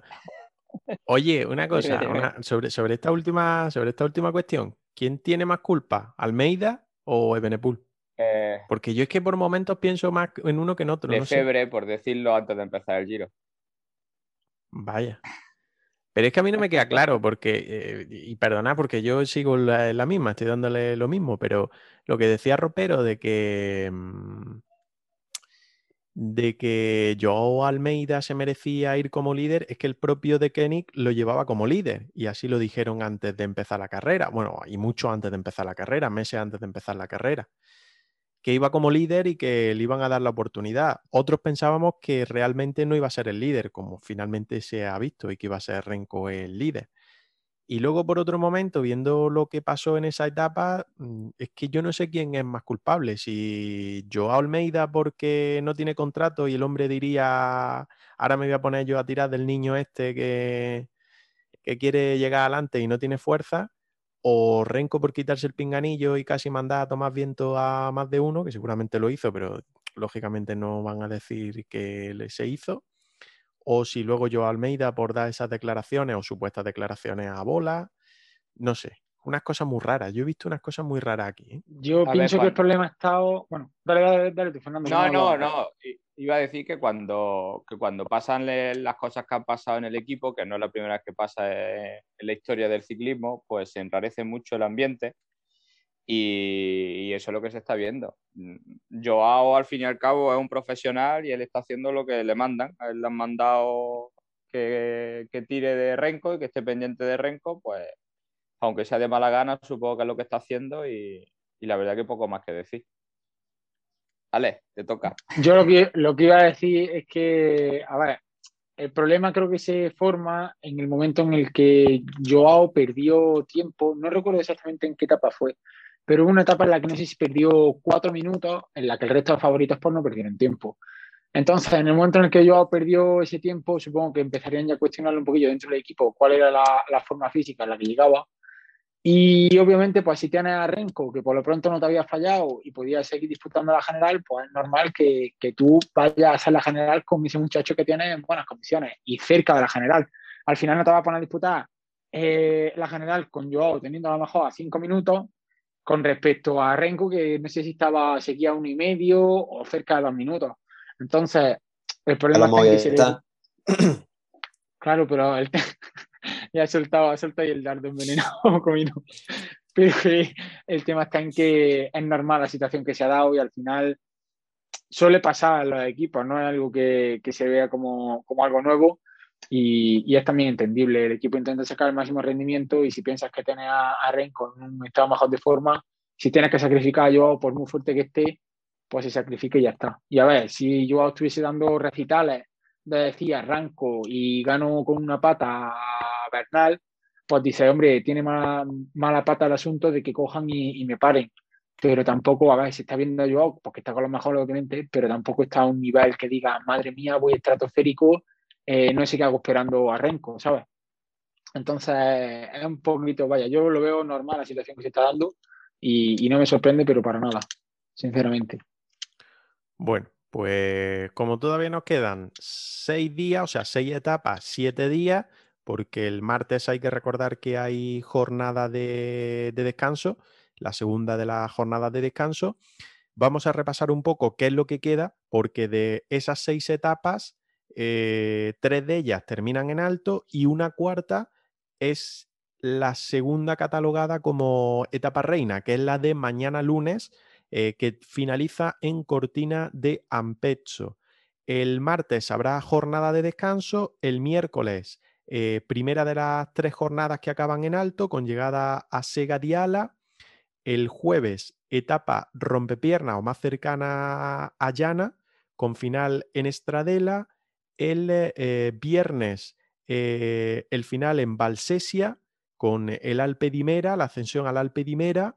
El sábado, Alpe Mota, que será la última jornada en línea, ya que el domingo, la etapa 21, con final en Milán y salida en Sénago y ese domingo día 30, pues que será la última jornada y eh, la que decidirá en principio el ganador de esta edición del Giro de Italia.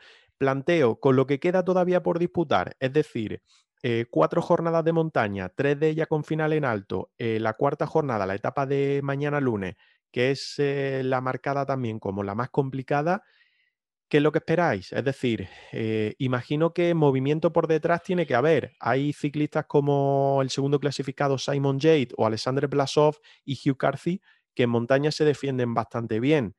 Imagino que tendrán que probar a Ineos y en particular a Egan Bernal, que aparte de Ineos se está mostrando muy superior de manera individual en montaña y casi en lo que no es montaña. ¿Qué esperáis? ¿Quién puede ser o qué puede ser la clave? ¿Qué etapa puede ser la clave y qué ciclista puede ser clave para intentar mover el árbol? El árbol. A ver, Fernando, dale. La verdad es que complicado porque a Bernal se le está viendo muy fuerte. Eh, yo de mover igual lo intentaría mañana, que es para abajo, porque para arriba ya están viendo que es imposible, o igual alguno que se atreva hacia abajo mañana puede intentar ponerlo en aprieto. Realmente Bernard, si, se mantiene como se está manteniendo y, no parece que haya que, haya que dudar mucho de eso, creo que va a ser difícil quitarle el rosa. También es verdad que el giro es mucho giro y, y dos minutos en el giro te pueden caer de hoy para mañana, pero muy fácil. Ya al margen de que pueda haber una caída o pueda haber alguna historia que nadie quiere, ¿no? Pero que simplemente por la dureza del recorrido las diferencias en el giro suelen ser más amplias que, a lo mejor en las otras grandes. Pero vamos, que yo de las que quedan y viendo cómo hasta ahora se ha movido Bernard, igual lo intentaba mañana para abajo, por, por, ponerle un poquillo en aprieto, a ver si para abajo no se defiende bien o, lo pueden poner un poco en apuro. Em, viendo, David, eh, lo que queda, esas seis etapas eh, viendo que la última es la crono de Milán, viendo que ahora mismo ese podio, esa tercera posición está a 1.51 Caruso, el cuarto a 1.57, y viendo que Bernal de esos primeros es, teóricamente el que mejor se defiende en crono, ¿cuánto tiempo debe de llevar o debería de llegar el colombiano a esa última jornada del domingo en Milán para mantener la malla? A ver, él dijo que, no sé, si, creo que vi que era un minuto y medio con respecto a Renko, que tenía que llegar con un minuto y medio con respecto a Renko. Ahora mismo, si no pasa nada, va a llegar con más de un minuto y medio sobrado. Y lo otro, el otro, el podium, que es, por ejemplo, en este caso sería Simon J y, Blasov, yo creo que mejor que Egan va a estar complicado. Eh, ahora, el giro mucho giro y cualquier día se puede montar una revuelta y yo creo que a lo mejor el Trek está un poco con Chicone y con su compañero Nibali, que aunque no está disputándolo, por así decirlo, eh, metido en la general, le, puede echar una mano y entre los dos pueden liar algún día una emboscada y que, eh, y que ese día se le, se le una a alguien. Y Ropero, eh, esas emboscadas que dice David que se puedan armar, la verdad es que terreno hay para intentar armarla, intentarlo al menos. ¿Quién puede liderarla? Aparte del 3, como decía, como decía David, porque no sé, igual pierna Renko no está demostrando y se le está haciendo un poquito largo, pero ya no ha acostumbrado en otras categorías, es verdad que no en profesional y menos en el World Tour y en una grande, que lo de intentar atacar así a la larga y buscar asustar y demás no se le da nada mal. A ver, no se le da nada mal, pero yo, para mi gusto, ¿sabéis quién la valía? El propio Ineos. El propio Ineos pienso que, que van a terminar de sentenciar el Giro de Italia bien sentenciado en esta tercera semana. Habiendo visto lo que vi en este rato con Ganna, cómo iba, que al final se veía Ganna tirando y detrás Bernal, pues a su rueda, básicamente, primero y segundo, haciendo los tramos de este rato, pienso que, que a día de hoy van tan sobrados que van a terminar de sentenciar muchísimo antes de, de esto, de la última, de la última lo que es el Giro de, de Italia. Entonces, pues a ver, ojalá me equivoque y sea espectáculo y, no termine de ir tan bien, que la verdad pienso que lo va a ganar sobrado. Pienso, opino igual que, que Fernando, pero en mi opinión, según cómo he visto a los equipos y tal, y la valentía que tiene la gente a la hora de enfrentarse al, al Ineo, es que es difícil. Cuando tú vas a un treno de los que ponen subiendo o para controlar la carrera, es difícil ponerte a, hacer algo para intentar romper esa, esa monotonía, por así decirlo, que marca el equipo Ineo. Pero, pero bueno, ojalá me equivoque y ojalá veamos ahí espectáculo. Vamos a ver cómo vamos de acierto, precisamente a nivel de, de podio porque nosotros echamos ahí, bueno, un poquito eh, un análisis muy previo, ¿no? De cuál podría ser el podio, echamos ahí una apuesta y, no sé yo si estamos eh, muy atinados. Voy, a empezar echándome yo eh, tierra encima porque, claro, yo dije que iba a ganar el Giro Simon Yates, que segundo iba a ser Hugh y tercero Daniel Felipe Martínez. Entonces, dejé a Bernal completamente fuera porque pensaba, me creí realmente que llegaba mal físicamente por toda aquella historia que hubo, bueno, que, el propio Ineos ahí mencionó sobre su, espalda y tal. Y en fin, por ahora todavía queda Giro, pero por ahora voy desencaminado. Recuerdo que el podio actual, en este momento, tras la etapa 15, ojo que queda todavía una semana crucial, pero tras la etapa 15, el podio es Egan Bernal, segundo Simon Yates a 1.33, tercero Damiano Caruso de Bahrein a 1.51. Eh, Fernando, por ejemplo, eh, no sé si este podio se parece al que tú nos comentaste, porque creo que tampoco. ¿Cuánto lleva acertado, Fernando? Yo acierto, de momento acierto dos. Solamente se me va a Renko del podio que yo dije. Yo dije Renko primero, Jay segundo y. y No, perdón. Renko primero, eh, Bernard segundo y Jay tercero. Así que se me ha ido Renko y se han subido al otro un puesto. Bueno, no está mal, ¿eh? No está mal, no está mal, porque al final ahí es verdad que el factor Caruso, yo creo que pocos, pocos se lo imaginaban, porque Olivencia, eh, creo que tú coincidas conmigo en la victoria de Yates, recuerdo, eh, pero también dejabas fuera a Bernal en este caso. Sí, yo tenía a Simon Yates, a Renko Benepul segundo y a Mikel Landa tercero. O sea que de momento solo tengo a uno, que es Simon Jade de la segunda posición y no donde lo puse, que era ganando. Ropero y Comino no estaban con nosotros el día que hicimos esta, esta apuesta, pero os pregunto sinceramente, eh, el podio actual, ese compuesto por Bernal, eh, Yates y, Caruso, en este caso, eh, ¿os lo imaginabais que podía estar así a estas alturas de, de carrera? Porque entiendo, evidentemente, Caruso es quizá lo que más sorprende, ¿O vosotros eh, os creíais también que Bernal llegaba con problemas físicos? ¿Pensabais que Landa podía estar eh, en estos momentos ahí en el podio? Mm, no sé, comentadnos un poquito qué, podio dibujabais vosotros antes de, que comenzara el giro. Yo creo que esa porra sí que llegué a hacerla. Sí, sí, tú sí estabas. Tú sí estabas, sí. Sí llegué a hacerla. Ah, pues, pues pero entonces me yo creo que también, sí, verdad. Creo que me Yo creo que estábamos todos. Yo creo que estábamos todos, sí. Lo que es que no recuerdo bien a quién metí. Yo creo que metí, si no me equivoco, a, a Landa creo que lo puse en alguno de los tres. Mm. Creo que a Bernal y a Joao. Joao Almeida. O a Renko. No, a Joao. Creo que puse a Joao. Sí. Yo me flipé un poquillo con Joao. Pero pues me llevo muy bien con él. Pero creo que, a ver, no, no estuvo muy acertado. Pero a día de hoy, con la pregunta que me ha hecho, a propósito de la pregunta que me ha hecho, pienso que, que a ver, las dos primeras plazas sí que se podían imaginar. Al final, Yates había dado un muy, buen nivel en el Tour de los Alpes y, llegaba en muy buenas condiciones.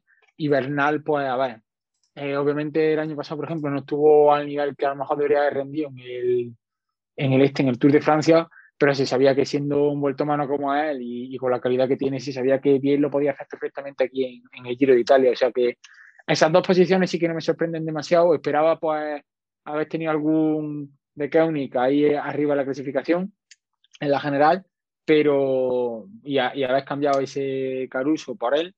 Pero bueno, a ver, quedando todavía una semana, esperaremos y a ver cómo, cómo acaba el tema. Seguro que algo más, algún, algún cambio más, yo creo que por ahí tiene que haber al final. Sí que es cierto que estábamos todos, ¿eh? ¿Verdad? Me he equivocado yo de goma. Comino, no sé si te acuerdas tú del podio que nos, eh, que nos dijiste y si se parece al que se está produciendo ahora mismo. Pues sinceramente no me acuerdo, pero quiero recordar que sí metía a Egan, pero ni metía. Bueno, y a Renko también lo metí. Y, y creo que a Landa. Pero a Jane ni a Damiano lo puse. Así que esos dos se han metido ahí. Mikel Landa pues ha salido y, y nada, y también Renko pues me esperaba algo más, pero tampoco me sorprende cómo está lo que le está pasando ahora, que es que a revés, me sorprende de la calidad que tiene ese chaval. Esto lo vamos a arreglar de la siguiente manera, Andrés. Esta semana voy a sacar el corte de ese podcast, del programa, y para la próxima semana, para el siguiente podcast, que ya se habrá decidido el Giro de Italia, pues vamos a quedar todos en vergüenza con la apuesta que hicimos y con el podio real. Así que nos daremos cuenta que no tenemos ni puñetera idea cómo precisamente estamos demostrando con el tropel a Fernando. Porque vamos a darle un repasito a cómo llevamos este tropelcho GRPC Ciclismo de Granada del Giro de Italia, que se decidirá también la semana que viene y que tendrá un ganador para el mono de contrarreloj de Alejandro Ropero de la pasada temporada, que no cedió y que pues le daremos al ganador de, nuestro tropelcho. ¿Algo que decir antes de empezar, Fernando? ¿Crees que es necesario hacerlo? Yo creo que, no es necesario, ¿eh? Sí, hombre. Sí, porque, porque hay gente que nos está barriendo totalmente y creo que merecen que se diga abiertamente y que tengan su protagonismo, lo mismo que lo tenemos nosotros, y que se sepa claramente también que no tenemos ni puñetera idea y que hay gente que no escucha y que merecería también pues hacer esto en lugar de nosotros, porque tendrán más ideas. Desde luego. o sea, lo peor, lo peor de todo, porque es para matarme, es que es verdad que entre mis favoritos estaba Bernard y no lo metí en el equipo de tropera. Muy bien. ahí, demuestras que, que no, tienes coherencia. no, no, un máquina absoluto. No, me fié de los dos de Kewney y metí a los dos de Kewney entre los favoritos. Sí, yo también, creo recordar que yo también. Y mira que estaba convencido. Sí, mira que yo decía, no, Bernal, Bernal lo va a hacer bien, pues nada, nada. En fin. Bueno, vamos a repasar. Así voy. Así voy. Vamos, vamos a repasarlo porque todos vamos a quedar en vergüenza los que estamos participando de aquí de la grupeta. Eh, general de momento, repito, a 23 de mayo, quedan seis etapas todavía y nuestro tropelcho GRPC Ciclismo de Granada lo encabeza Eder Prieto, Ederchu, que creo que es el mismo líder que llevábamos la semana pasada, por lo tanto está aguantando ahí, pese a que nos comentó en el último audio de Evox, en el último programa, que tenía un montón de bajas, creo que como todo, o sea que es que ya estamos acabando eh, en la última, no solo por nivel, sino porque es que no nos quedan ciclistas prácticamente debido a, los abandonos.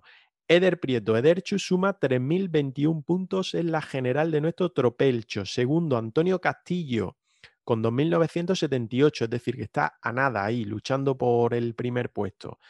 Eh, completa el podio Daniel Merino con 2.936 puntos. José García, 2.849 es cuarto. Quinto, Princesito, eh, George White, con 2.826. Está luchando también ahí por llevarse el premio. El sexto, Jorge Collado, 2.808, un poquito más alejado. Séptimo, GNL, nuestro líder de la clasificación general del Tropelcho a nivel general, 2.613 puntos. Octavo, Sergio Fraile, 2.609. Sí, entre los ocho primeros, ninguno de los que hablamos aquí normalmente estamos clasificados. El noveno, eh, Alfonso Roca, nuestro Rocky, que hoy no está con nosotros, novena posición, 2589. Décimo, José María Villegas, 2520. Undécimo, John Henao, 2516. Duodécimo, decimosegundo, eh, Andrés Porcel, 2514. Décimo tercero, Álvaro Luna, 2453. Décimo cuarto, yo mismo, Olivencia, 2450 he pasado de estar ahí luchando por la primera posición a verme decimocuarto, o sea que, que muy bien se me está dando. Se me ha dado la semana. Alberto Martín de Juan, decimoquinto con 2.359. Daniel Castellot, 2.342, decimosexto. Decimoséptimo, aquí te tenemos, Fernando, 2.250. Y por último, Pues- decimoctavo, Dani Cantero con 2.185. Hay una diferencia ahí aproximadamente de 700 puntos entre el primer... no, perdón, perdón, que estaba viendo el cuarto. Nada, nada. Es de casi, casi mil puntos entre el primero y el último. O sea que a ti te sacan pues 800 puntos, Fernando. Escúchame, voy mejor que Ropero y que Comino. Es verdad que no Bueno. tienen equipo, pero voy mejor que ellos. Eso sí, eso sí, porque no, no, no se hicieron equipo, no se hicieron equipo en el tropelcho. Ay, señor. A mí me, me Tenemos pilló el un- corte, pero bien. Eh, sí, ¿tenemos opción de remontar o no, Andrés? Fernando. Sí, hombre. Claro, está hecho. Esto está Yo hecho. lo veo Mañana- complicado. Mañana, mañana, mañana remontamos. Mañana verás tú. Hombre, al top Mañana- 10 deberíamos de aspirar, ¿no? Por lo menos, yo qué sé, por guardar un poco Mañana, la por lo vergüenza. menos, mañana tres o cuatro de mi equipo van a entrar en Fotos Fini y van a- le van a dar el primer premio a todos, a la vez. Y voy a sumar puntos.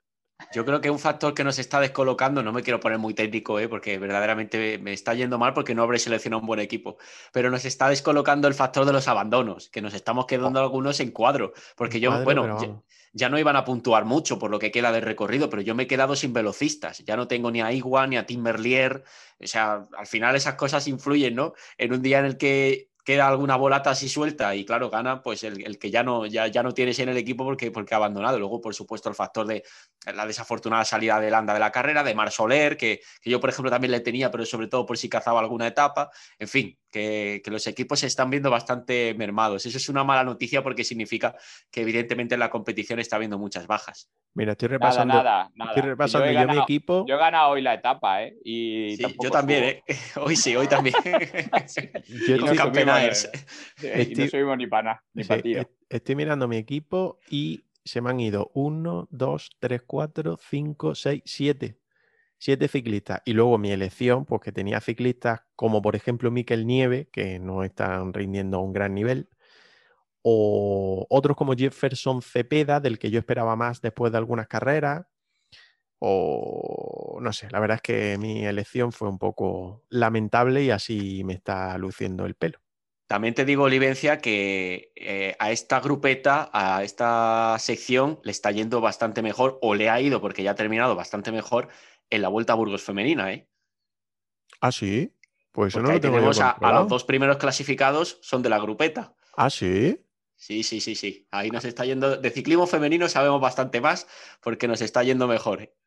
Pues O yo- tenemos, o tenemos más suerte. ah, puede ser también. Yo, yo ahí no estaba, o sea que. Pues ha, ha ganado Roca, ha quedado primero Roca, he estado yo ahí en la segunda posición. Y, y bueno, yo creo que al menos ahí hemos representado algo, algo mejor los intereses del podcast a nivel tropela. La pregunta es: ¿había hecho alguien más equipo? ¿O solo No, sí, sí, no, no, no, hombre, se han presentado 11 equipos. Ah, Eh, vale, vale, A vale. Fernando no le ha ido tan bien, tengo No. que decir. pero bueno, eh, pero ha presentado equipo, ¿eh? ojo, que, es que hay que presentarlos en todas las competiciones, que si no, luego eso, claro, penaliza para la, para la general. Pues a mí se me pasó por completo. A mí se me pasó por completo. Que no sé si queréis añadir algo más del Giro, ya dejando un poco el tema apartado y repasando, y para, para repasar alguna otra cosilla que tenemos por ahí antes de ir despidiendo, que llevamos ya un buen rato aquí haciendo la goma. No sé, Fernando, Ropero, Comino, algo que añadir de cara al Giro de Italia, de lo que está por venir o de lo que habéis visto, queráis resaltar. Nada, no se anima nadie, pero es que me lo dicen hasta por la cámara, que no, que no, que no, que estamos aquí haciendo cosas. Ya, yo es que no, voy a añadir nada porque es que ya te lo he dicho por la cámara, pero es que ya, he comentado lo que tenía que comentar. Pienso que, que eso, lo que he dicho, que probablemente sentencien el Team Ineo, sen- sentencia el Giro antes de que lleguen a la contrarreloj, en mi opinión. Y nada, poco más, macho. Que ojalá, pues ojalá me equivoque y que nos sigan dando espectáculos. Y a ver si rascan algún otro puestillo más a los de Leolo, que me gusta mucho mis equipos. seguro que sí, porque con el trabajo seguro que, que se da. Yo no esperaba lo de ayer, eso sí te lo tengo que reconocer. Y creo que poca gente, ¿eh? tú que estás dentro, lógicamente, sabes el trabajo que, que hay detrás, pero que, que un equipo invitado, un equipo pro team, que encima es su primera presencia, haya rascado una victoria y encima la victoria en la etapa reina, yo creo que, que- que difícilmente entraba en los, en los planes de, de nadie. Así que Ya, está para pensarlo y es complicado, es complicado que se dé esa situación. Pero si te paras a pensarlo, prácticamente en todas las etapas tenemos ahí un hombre en fuga y al final es, como lo que he dicho al principio de- del podcast, si quien la sigue la acaba consiguiendo y si eres cabezón y te metes, te metes, te metes en la fuga, empiezan a llegar fugas, que ya había alguna fuguilla que, que había llegado. Con, con Gaba hicimos segundo en esa etapa, luego en la etapa del este rato se cayó a falta de 8, si no me equivoco. Se cayó, no tuvo ahí buena suerte y no pudo disputar esa etapa. Si la sigues peleando, pues acaba, acaba llegando. Y a, veces es lo que le falta a algunos equipos, el tener esa actitud de querer pelear, de, de decir, contra, somos invitados, vamos a meternos en la fuga, vamos a intentar dar espectáculo, vamos a luchar por las clasificaciones generales, vaya, por, la, por las secundarias, perdón. Y, y yo te digo, el equipo en ese sentido sí que siempre nos, nos incentiva a estar activos y por mis compañeros, vaya, yo los he estado viendo y están haciendo un trabajo de 10 y a ver, también tiene por, a, a Carlos, tiene a Carlos Barredo ahí por detrás también, que, que todo el trabajo que, que hemos hecho con él pues está dando su fruto. Pero ya te digo, recogiendo poquito a poco y, y poco es, para todo lo que, lo que sufrimos y trabajamos pienso que poco es, pero bueno, por lo menos ahí esa recompensa estamos, estamos teniendo. Bueno, antes de que vayan a añadir algo más David y Fernando, le vamos a soltar otro tema y así no, no, no me señalan por la cámara diciéndome que no tienen nada más que decir del Giro. Eh, Andrés, vamos a repasar un poco lo que ha sido Vuelta a Andalucía, más que nada destacando el papel de los granadinos precisamente, e incluimos Vuelta a Murcia, que se ha disputado hoy, como ya habíamos hablado en información. Exacto, exacto. Esa vuelta a Andalucía, la que hemos contado todos los detalles en, información, con la victoria en la general de Miguel Ángel López, segunda posición para Antoine Toljoek y tercero Julen Amezqueta del Caja Rural. Pero sobre todo, eh, queremos destacar el papel de los nuestros. Carlos Rodríguez ha sido el mejor Ineos en la general, ha firmado la cuarta plaza, el ciclista de, de Almuñécar, y ha estado muy combativo, también buscando la, fuga. Eh, Álvaro Cuadros, el ciclista del- de la Zubia del, del Caja Rural. Eh, Comino, no sé si has podido seguir esta vuelta a Andalucía, paralela al Giro de Italia. Ha perdido algo de protagonismo por eso en cuanto a participación, evidentemente, pero creo que nos ha dejado un sabor a ciclismo bastante, bastante chulo y sobre todo, ¿cómo valoras el papel de, lo- de los nuestros con esa cuarta posición destacada de, Carlos Rodríguez en la, en la general y eh, la pelea de, de Álvaro Cuadros, que siempre se le da bien correr en casa? Pues sí, la verdad es que no la he podido seguir mucho, he visto los, resum- los típicos resúmenes y tal, ahora estoy más liaete y de verdad que tanto Carlos Rodríguez, pues, qué decir, si es, si es que está hecho, eh, ese niño tiene motor y, y cada vez lo va a demostrar, en cuanto le den oportunidades, esta, eh, en esta vuelta le han hecho el favor, bueno, le han dado la oportunidad de, de, de que la dispute y ha demostrado que tiene motor y cualidades como para para estar ahí en la disputa. Eh, Álvaro Cuadros, pues siendo guerrero ahí, siempre la vuelta a Andalucía se le da bien y dándose a, dándose, dejándose ver, como hoy en Vuelta a Murcia, y ayudando al equipo. Y por lo demás, nada más que decir. Esta, eh, me ha dejado este, este, este año, me ha dejado con las ganas de ver la típica etapa de montaña aquí en Granada, pero también estuvo muy bien ver la llegada al sprint que ganó Graeber. Sin duda, sin duda, que como decíamos antes en información, también le dio prestigio a esa meta de, de Cuyar Vega. Eh, Ropero, ¿has eh, visto tú algo de, Vuelta a Andalucía? ¿Qué te pareció, por ejemplo, Carlos ahí en esa subida al, castillo en la que gana su compañero Heizer? Porque, bueno, nosotros antes comentábamos que dio un poco la sensación de que ese día le frenaron, ¿no? De que, de que el, el líder para esa etapa era, era Ethan Heizer en el Ineos. Eh, pero Carlos podría haber incluso haberla disputado, haber disputado esa, victoria en la subida al castillo de Alcalá la Real. Sí, la verdad es que en condiciones estaba como para haberlo disputado, pero pues como ya he dicho algunas otras veces, sí que es verdad que los equipos pues suele haber esa cierta jerarquía, por así decirlo, y se entiende pues que a Carlos todavía no le den tantísima responsabilidad, porque al final es bastante joven, bueno, es bastante joven, ya sabéis lo joven que es, pero yo sinceramente me quito el sombrero con, con, todo lo que está haciendo Carlos, yo lo admiro muchísimo porque sé lo que hay detrás de, estar en un equipo World Tour, de que rendir esos niveles y, a ver, que es que es un espectáculo. Yo lo pienso y es para quitarse el sombrero. Ya te digo, desde aquí felicitarlo por, por la cuarta plaza que ha hecho al final de la general. Si, si escucha el podcast, y, nada, tío, si es que poco más que decir. Yo los miro, sinceramente, a Carlos los miro. Fernando, quería preguntarte también a ti, por supuesto, por, por Álvaro Cuadros. Tú lo, conoces muy bien al ciclista de, la Zubia. Le vimos combativo en Vuelta a Andalucía, pero hoy eh, hablaba Olivencia de la Vuelta a Murcia. Hoy ha hecho una gran carrera en, Murcia, en una jornada muy dura, marcada por la, por la lluvia. Él mismo lo ha comentado en sus, en sus cuentas, en sus perfiles sociales. Eh, ha estado tirando en, en la última subida en favor de Julen Amezquita para intentar cazar a, Soto, al ganador final de la, de la Vuelta a Murcia. Eh, ha atacado ahí en ese último puerto eh, en favor de su compañero y ha dejado un papel, un papel competitivo bastante, bastante destacable. Sí, a ver, Álvaro está claro que, los que lo conocemos sabemos el motor que tiene y el potencial que tiene. Simplemente hay veces que por lo que sea no termina de, de rendir o de estar donde, vamos, por lo menos yo pienso donde debería de estar. Eh, hoy en Puerta Murcia ha rendido, como tú dices, muy bien. Se la ha visto hasta el final con los mejores, incluso, como dices, dando la cara por Julen, que, bueno, en Andalucía ha demostrado que, posiblemente sea ahora mismo más fuerte del equipo, que también me alegro mucho por él, por, por esa plaza, que ha tenido lesiones, historias, y, me alegro un montón por, ese podio que ha conseguido. Y nada, y Álvaro, pues como tú dices, siempre se, se muestra compatible y hoy además, pues, eh, pues hasta el final de, la carrera yendo con los mejores, no yendo en fugas como a lo mejor nos tiene, nos tiene más acostumbrados. En Vuelta a Andalucía sé que el primer día no tuvo su mejor día, porque supongo que también por problemas de todavía con la alergia y eso, pero bueno, parece que ha ido a mejor y, lo que habéis comentado, dando la cara por, por el equipo, que al final creo que se llevaron a la clasificación por equipo, que siempre es importante. Y, nada, y también, hombre, como dice Ale, me quito el sombrero también con, Carlos, que quiero decir ya de Carlos, y, verlo ya ahí en la cuarta plaza, pues digo diciendo lo mismo, cualquier día, el día menos pensado va a ganar, y va a ganar su primera carrera como profesional, estoy convencido y me uno a la admiración que dice Alex que tiene, lo mismo, eh, vamos, me quito el sombrero con, con el chaval.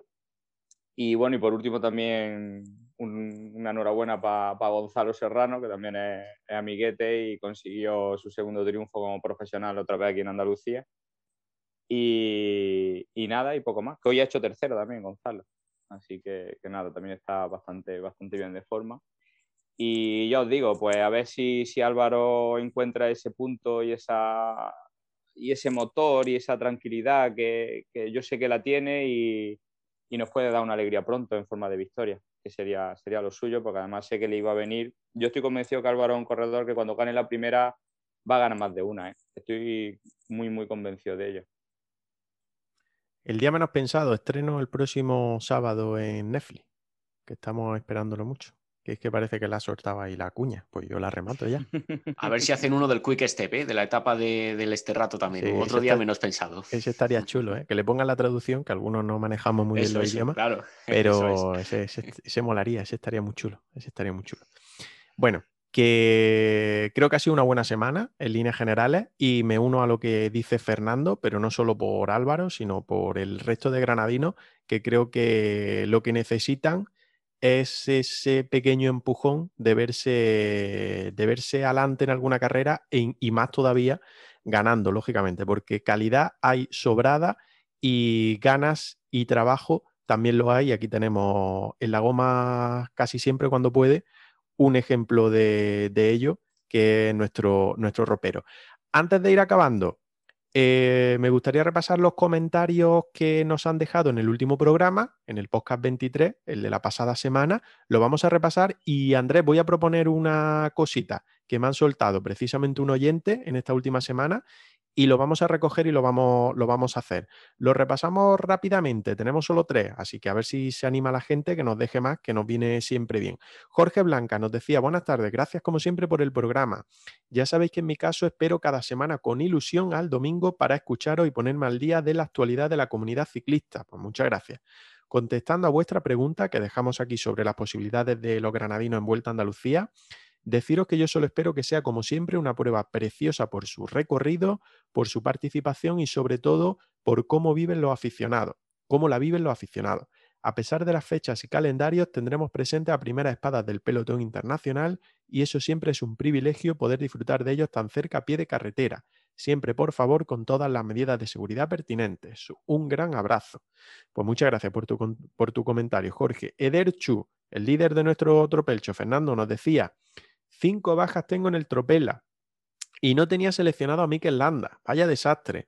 Este partido está perdido. Un saludo. Pues no lo tiene perdido porque sigue primero en la clasificación a falta de, de las seis etapas. Y mira, aquí tenemos un comentario anónimo al que invitamos a que se registre y así sabemos quién es quien lo ha dejado, que nos pregunta qué pasó con los segmentos de Strava. Ropero, voy a por ti. Roca, ten cuidado tú también. Pues los tenemos ahí parados. Le he contestado y le he dicho que nos propongan algunos, que se registre y que sabemos quién es, quién deja estos comentarios como anónimo y que nos propongan algunos para ver si le vamos dando juego, que lo tenemos un poco abandonado, Ropero. Yo, yo el problema que tengo es que por lo general suelo refrescar ahí un poquillo las actividades de, de Strava y eso. Lo único que veo, pues cuando, cuando entreno y tal, haciendo otras motos, otras coches, me suelen anunciar un poquillo las actividades y eso, por, por limpiar algún con, ese sí que, de ese sí que me doy cuenta, pero no me salta nunca, de, por lo menos de los con que hemos estado haciendo aquí en, Sí. en Granada y eso, que lo hemos, lo hemos sugerido para que la gente se meta, no me ha saltado todavía, bueno, con el primero este que hicimos allí en Alindín, bueno, en Alindín, en, en Loma Linda, ahí sí que me saltó cuando me lo quitaron, tal, y había un poquillo más de batallilla, pero con el de Cantas El por lo menos a la gente, yo no sé si es que no, no lo han intentado, no se ha dado bien el tema o cómo va, pero no, no me ha saltado ninguna notificación de haberlo perdido. Entonces, es normal que lo tengamos ahí un poquillo más, más abandonado y no hayamos dicho nada. Pero que estamos abiertos a sugerencias, hombre. Sí, sí, claro. A día de hoy, yo, yo no estoy entrenando muy duro a día de hoy, estoy de, de descanso. Si queréis que pongamos algún tramillo así más fácil o, o tal, pues lo hacemos y ya está. Pero ¿quién te va a quitar con ese de? Pero si eso va ni en una, ni en una moto. Ni, ni, ni, ni- ni intentaba tirarlo, macho. Yo, por lo que tenía entendido, había uno, no sé si lo dejé en 51 segundos, había uno en 52 o algo así. Contra, si solo intentarlo otra vez y, y recortar un pelín más en alguna curva, meterte un pelín más, más inclinadillo, coger algo de correndilla, que alguien te ayude, te lo lance. Todos esos truquillos hay que saber manejarlos, pero si Yo la gente no estoy- anima, pues. Estoy esperando a coger mi peso ideal y te van. Y ahí te los voy a quitar, te los voy a quitar todos uno a uno. Con el mono de Ah, no, ese no. Con ese puesto Con no. el mono, con el mono no, me pondré el mío, me pondré el mío. Eso sería una tremenda humillación para mí, ¿eh? Coge, me gana el mono y además me limpia los com. Sería No, el mono- un combo El mono, ya te, el mono ya te digo yo que no te lo voy a quitar, pero los con, mm, ya veremos, Bueno, ya veremos. Yo deseando estoy, deseando estoy que me deis batallilla con, con el tema de los com, la verdad. Ya Bueno, verás, pues- vecino, si no te moja la oreja el viejo. A ver, a ver, a ver cuando, cuando venga, si te anima a batirlo. Decía que animamos a que nos dejéis vuestros comentarios y a que nos dejéis también vuestro, vuestra propuesta de, de segmentos de Strava, que los pondríamos en marcha a ver quién se lo puede llevar y quién se lo puede levantar a nuestro ropero, a nuestro Roca, a Comino, a Fernando, a mí no, y a Andrés también. Ah, yo, fuerte. yo no tengo ninguno, ¿eh? No me metas que yo no Bueno, tengo pero ninguno si todavía. creamos, si creamos un segmento nuevo, pues puedes ir a por él. Puedes ir Sí, a en la por él. puerta Y, animamos, animamos también a que la gente ponga los nombres, que esa es otra. Eso sí, eso sí, eso ya, yo siempre, siempre que dejan un anónimo lo digo, que es gratis, que se pueden registrar y así que sabemos quién es y nos podemos dirigir directamente. Lo mismo que Jorge Blanca o Ederchu han dejado su comentario, pues lo mismo. Lo que decía, que os animamos a que dejéis vuestros comentarios porque esta semana precisamente Jorge Blanca nos ha sugerido que incentivemos a que la gente deje sus comentarios en iVoox en nuestro último programa, en este caso este que estáis escuchando, y vamos a hacerlo. Es decir, la próxima semana, con todos los comentarios que hayamos recibido en nuestra, nuestra página de iVoox, en el programa número 24, nuestro podcast número 24, pues vamos a sortear unos calcetines de los que tenemos nuestros de GRPC Ciclismo de Granada. Así que siempre, eso sí, nunca lo vamos a dar a alguien anónimo porque no vamos a saber quién es. Por lo tanto, lo único que tenéis que hacer es estar registrado en iVoox, dejar vuestro comentario, a poder ser, no nos insultéis, a aportar algo al programa, un comentario bueno al programa, pueden ser sugerencias, pueden ser mejoras, pueden ser lo que queráis. Y la próxima semana, el próximo domingo, pues cuando estemos grabando, pues haremos ese sorteo. Cogeremos una mano inocente, que no sé si será nuestra, porque de inocente no tenemos nada, y se llevará alguno de los oyentes, pues, y que haya dejado su comentario, pues se llevará esos calcetines. Andrés, no sé qué te parece.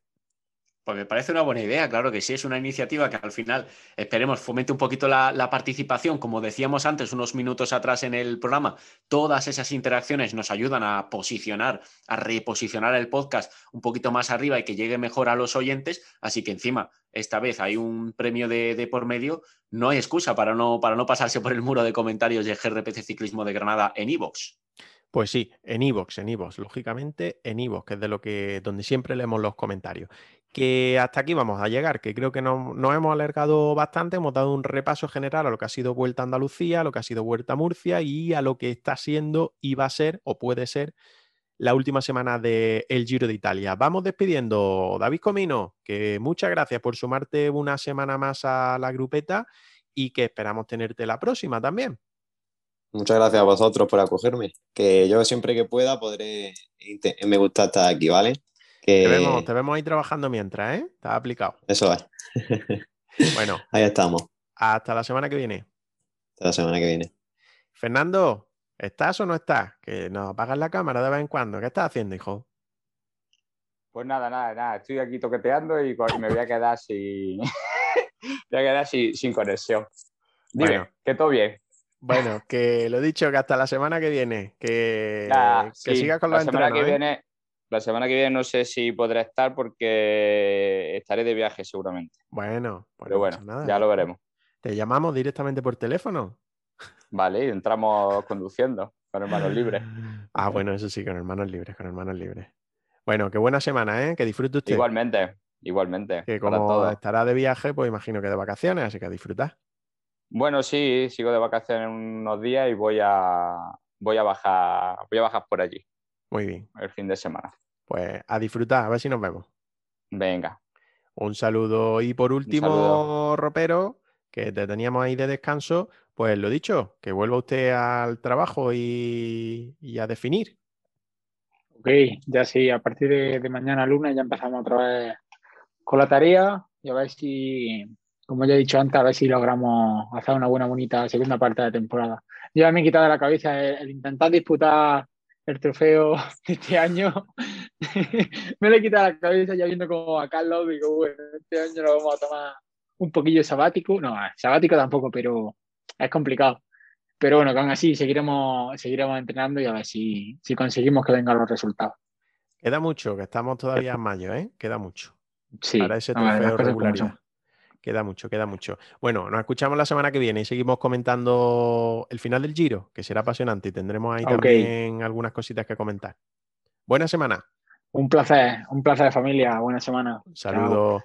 Y Andrés, lo dicho, que la próxima semana más, que será final de Giro y tendremos que cerrar, tenemos que hacer un poquito de valoración de qué ha pasado, también dejar pues qué esperábamos, qué nos ha producido y también ver esa apuesta que hicimos y quién ha cumplido o quién ha acertado más, ¿no? Sí, sí, será una semana la del próximo podcast de mucho balance, por, supuesto con el Giro como protagonista porque ya podremos encajar todas las piezas. Ahora animamos por supuesto a toda la comunidad de GRPC a disfrutar toda la semana que queda de, competición en Italia porque comentaremos eh, los detalles por supuesto en el siguiente capítulo, Olivencia. Muy bien, pues nada, lo dicho, que dejamos abierto eso de los comentarios para sortear los calcetines, así que a dejar todos los comentarios registrados en iVoox para la próxima semana ver quién se lo lleva. Nada, que nos escuchamos la próxima semana, que buena semana a todos y que lo dicho, a terminar de ver ese Giro de Italia, a ver quién se lo lleva. Ale, saludos, buena semana, chao, chao.